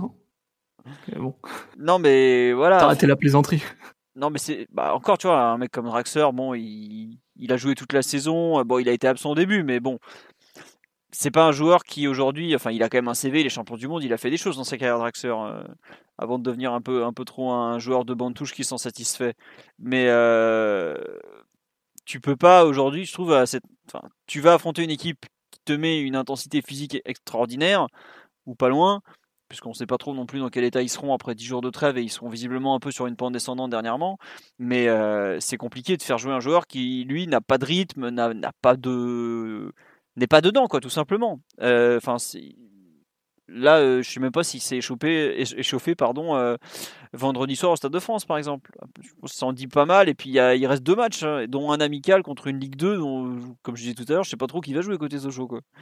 Donc je sais pas, c'est pour ça qu'on réfléchit et on parle d'options euh, vraiment euh, plus envisageables, même si on sait jamais. euh, on va voir déjà ce que nous prépare Tourelle pour le match contre, contre Lyon vendredi. À votre avis, il, il va garder le, le 4-4-2 pour cette rencontre, histoire de finir un peu sur l'absence de Mbappé et comment l'anticiper? Mathieu? Bah, très très bonne question. hein. Ça ferait du coup Sarabia en point Icardi, j'imagine? Hmm Mm, ouais. Et du coup, ça fera encore un joueur absent, euh, soit en défense centrale, soit au milieu de terrain entre les, les titulaires habituels. Donc, euh, je sais pas trop quel serait le joueur entre guillemets qui serait sacrifié du coup entre euh, Thiago Silva, Kimpembe, Marquinhos, euh, Gay, Verratti, Paredes. Il en faut deux de sacrifier du coup. Si tu gardes le 4-4-2. Après, moi, il y a un truc que je me demande, c'est euh, est-ce qu'il va oser se, se passer de, de Di Maria pour préparer, euh, pour préparer Bergame? Moi, je pense qu'il va pas se passer de Di Maria, par exemple. Non, mais au moins le système, quoi. Au moins mettre en place euh, ce que tu as prévu euh, pour. euh, Enfin, s'il y a Di Maria et Sarabia en même temps, ça me semblerait bon, par exemple. À voir, mais euh, bon. C'est, c'est, je trouve qu'il y a, il y a énormément d'options disponibles, mais euh, pre- presque, enfin, pas trop, parce qu'il n'y en a jamais trop, hein, évidemment, mais euh, pour le match de samedi, ça paraît, de vendredi, pardon, ça paraît. Je suis même pas sûr, en fait, qu'il l'utilise vraiment pour, pro- pour préparer l'Atalanta, tellement euh, Lyon est loin de proposer ce que l'Atalanta peut proposer, en fait. J'ai l'impression Bah, il qu'il joue à 3 quand Quand même. on là. écoute ce que dit Rudy Garcia, quand il dit qu'il a volontairement laissé la possession euh, en deuxième mi-temps de leur dernier match amical pour simuler un petit peu les conditions du PSG, on imagine que c'est pas le pressing de Gasperini. Ouais, mais bon, au moins en termes de système et en termes de repères, ça peut être intéressant parce que Lyon va jouer à 3. Euh, ils vont Ouais, jouer avec éventuellement. Awar dans le, dans le Papou Gomez rôle. Euh, donc, euh, non, ça peut être. euh, Enfin, si tu veux, évidemment, c'est la façon de jouer des deux équipes à rien à voir. Mais ça peut quand même être intéressant, au moins dans ta façon d'attaquer. Comment tu attaques un bloc, euh, un bloc à Mazda 5 Pata, c'est derrière. Ouais, ça peut être ça. Mais non, mais plus sérieusement, comment tu attaques un bloc à 5 derrière avec, euh, avec tes joueurs disponibles? Donc avec ton 4-3-3 ou avec. euh, Ça, peut être, ça peut être une façon de se roder. Remarque qu'on me fait sur live, le bon Doumbé évidemment, qui nous dit ça va finir en défense à 3 face à Lyon. Est-ce que vous pensez euh, effectivement que le- on parle tous de 4-3-3 Est-ce que euh, finalement on va pas ressortir le 3-4-3 euh, avec le- peut-être en le rodant contre Lyon aussi au passage? C'est l'autre option. On n'a pas de piston. Tout, D'accord. tout simplement. Oui, non, c'est vrai que j'ai oublié ça. Bah oui, en- bah, ou Dagba, piston droit, ça serait? Dagba piston droit, Baker à gauche ou Kurzawa. Je sais pas. C'est un peu. euh, C'est pas impossible. Après, est-ce que ça correspond vraiment aux besoins de l'équipe? Faut, je sais pas. Faudrait plus d'explications que juste euh, le 3-4-3. Autant 4-3-3, tu sais ce que l'équipe est capable de faire. En 3-4-3, euh, face à Lyon, en tout cas, je suis pas vraiment. Je sais pas vraiment ce que ça implique en fait. Dagba piston droit, ça surpasserait le Van der Wiel piston droit de d'avril 2016. Est-ce que ça surpasserait le Kerrer piston droit de. Joachim Le C'est vrai que quand il nous met Kerrer piston droit, ce bon Joachim en, en équipe d'Allemagne, c'est pas très beau à voir la plupart du temps. C'est des moments assez émouvants à chaque fois, Philo, tu le sais. Ah ouais, mais bon. C'est un sommet de bétonismo. C'est, je te confirme que c'est pas un- c'est pas l'esprit offensif qui guide ses pas lui. Euh, bref, bon. Euh, non mais je sais pas, notamment le rôle qu'on donnera à, à Di Maria contre contre Lyon, parce que comme on dit, c'est quand même un titre. Enfin, c'est pas comme si certains dans l'effectif en avaient beaucoup gagné dans, dans leur carrière. hein. Enfin, euh, hier, c'était, je crois, sa deuxième finale, par exemple. Hier, euh, vendredi soir, euh, il en a pas gagné non plus 10 000. L'an dernier, le PSG a perdu ses deux coupes nationales. Est-ce qu'ils vont pas. Enfin, je pense qu'il mettra les meilleurs joueurs, les 11 meilleurs qu'il estime sur le terrain, par exemple. Et Di Maria, à mon avis, va jouer encore vendredi. hein. Enfin, je vois pas pourquoi il se priverait d'un d'un joueur du niveau de Di Maria déjà, même si effectivement ça ne, ça ne comment dire, ça ne, ça signifie qu'il ne prépare pas comme. Mais est-ce qu'on peut se permettre de préparer un quart de finale sur une finale? Bon, c'était un peu toujours la même question. Je sais pas. je Mais toi, tu, toi, tu mises sur un changement de système dès le match de, de Lyon? Non, moi je pense qu'on Non? joue- Tu penses jouera- au 4 ouais, 2 encore? Ouais, je pense qu'on jouera le 4-4-2 contre Lyon euh, et qu'on changera le système aussi bien pour perturber euh, l'Atalanta que pour rester dans, ces, dans le schéma du moment euh, parce que enfin je À sais pas rythme, qui on va perturber notre propre équipe en plus Ah de bah, l'Atalanta. ça, ça c'est le mode à de trop, faire. à trop vouloir, à trop vouloir perturber l'Atalanta, je sais pas si c'est pas nous qui sommes perturbés. C'est le risque avec Donc, les faut- entraîneurs protagonistes. C'est un peu faut, ça. faut, voilà. faut, faut y veiller quand Ouais, même. ça, c'est un Ouais, on les, a- on les appelle comme ça, les, les entraîneurs protagonistes. Les les Kiki et Sétienne, c'est ça? Non non mais ouais, Ah, je- non en fait Non, juste- non, les entraîneurs qui changent comme ça à chaque match. ouais je sais bien mais Les, entraîneurs qui font pas des choses simples. Citation. exactement. Ouais, exactement. Mais non, non, je, moi je vois bien continuer 4-4-2 face à Lyon euh, pour voir, un enfin pas pour voir, mais parce qu'il a encore quatre joueurs offensifs performants disponibles, quitte à changer entre Paredes et Verratti, mais par contre, oui, contre l'Atalanta, euh, je vois pas comment on peut jouer à 4 devant, on n'a même pas quatre joueurs offensifs de, de qualité dispo. Quoi. Donc, euh, bon. Je sais pas, on verra.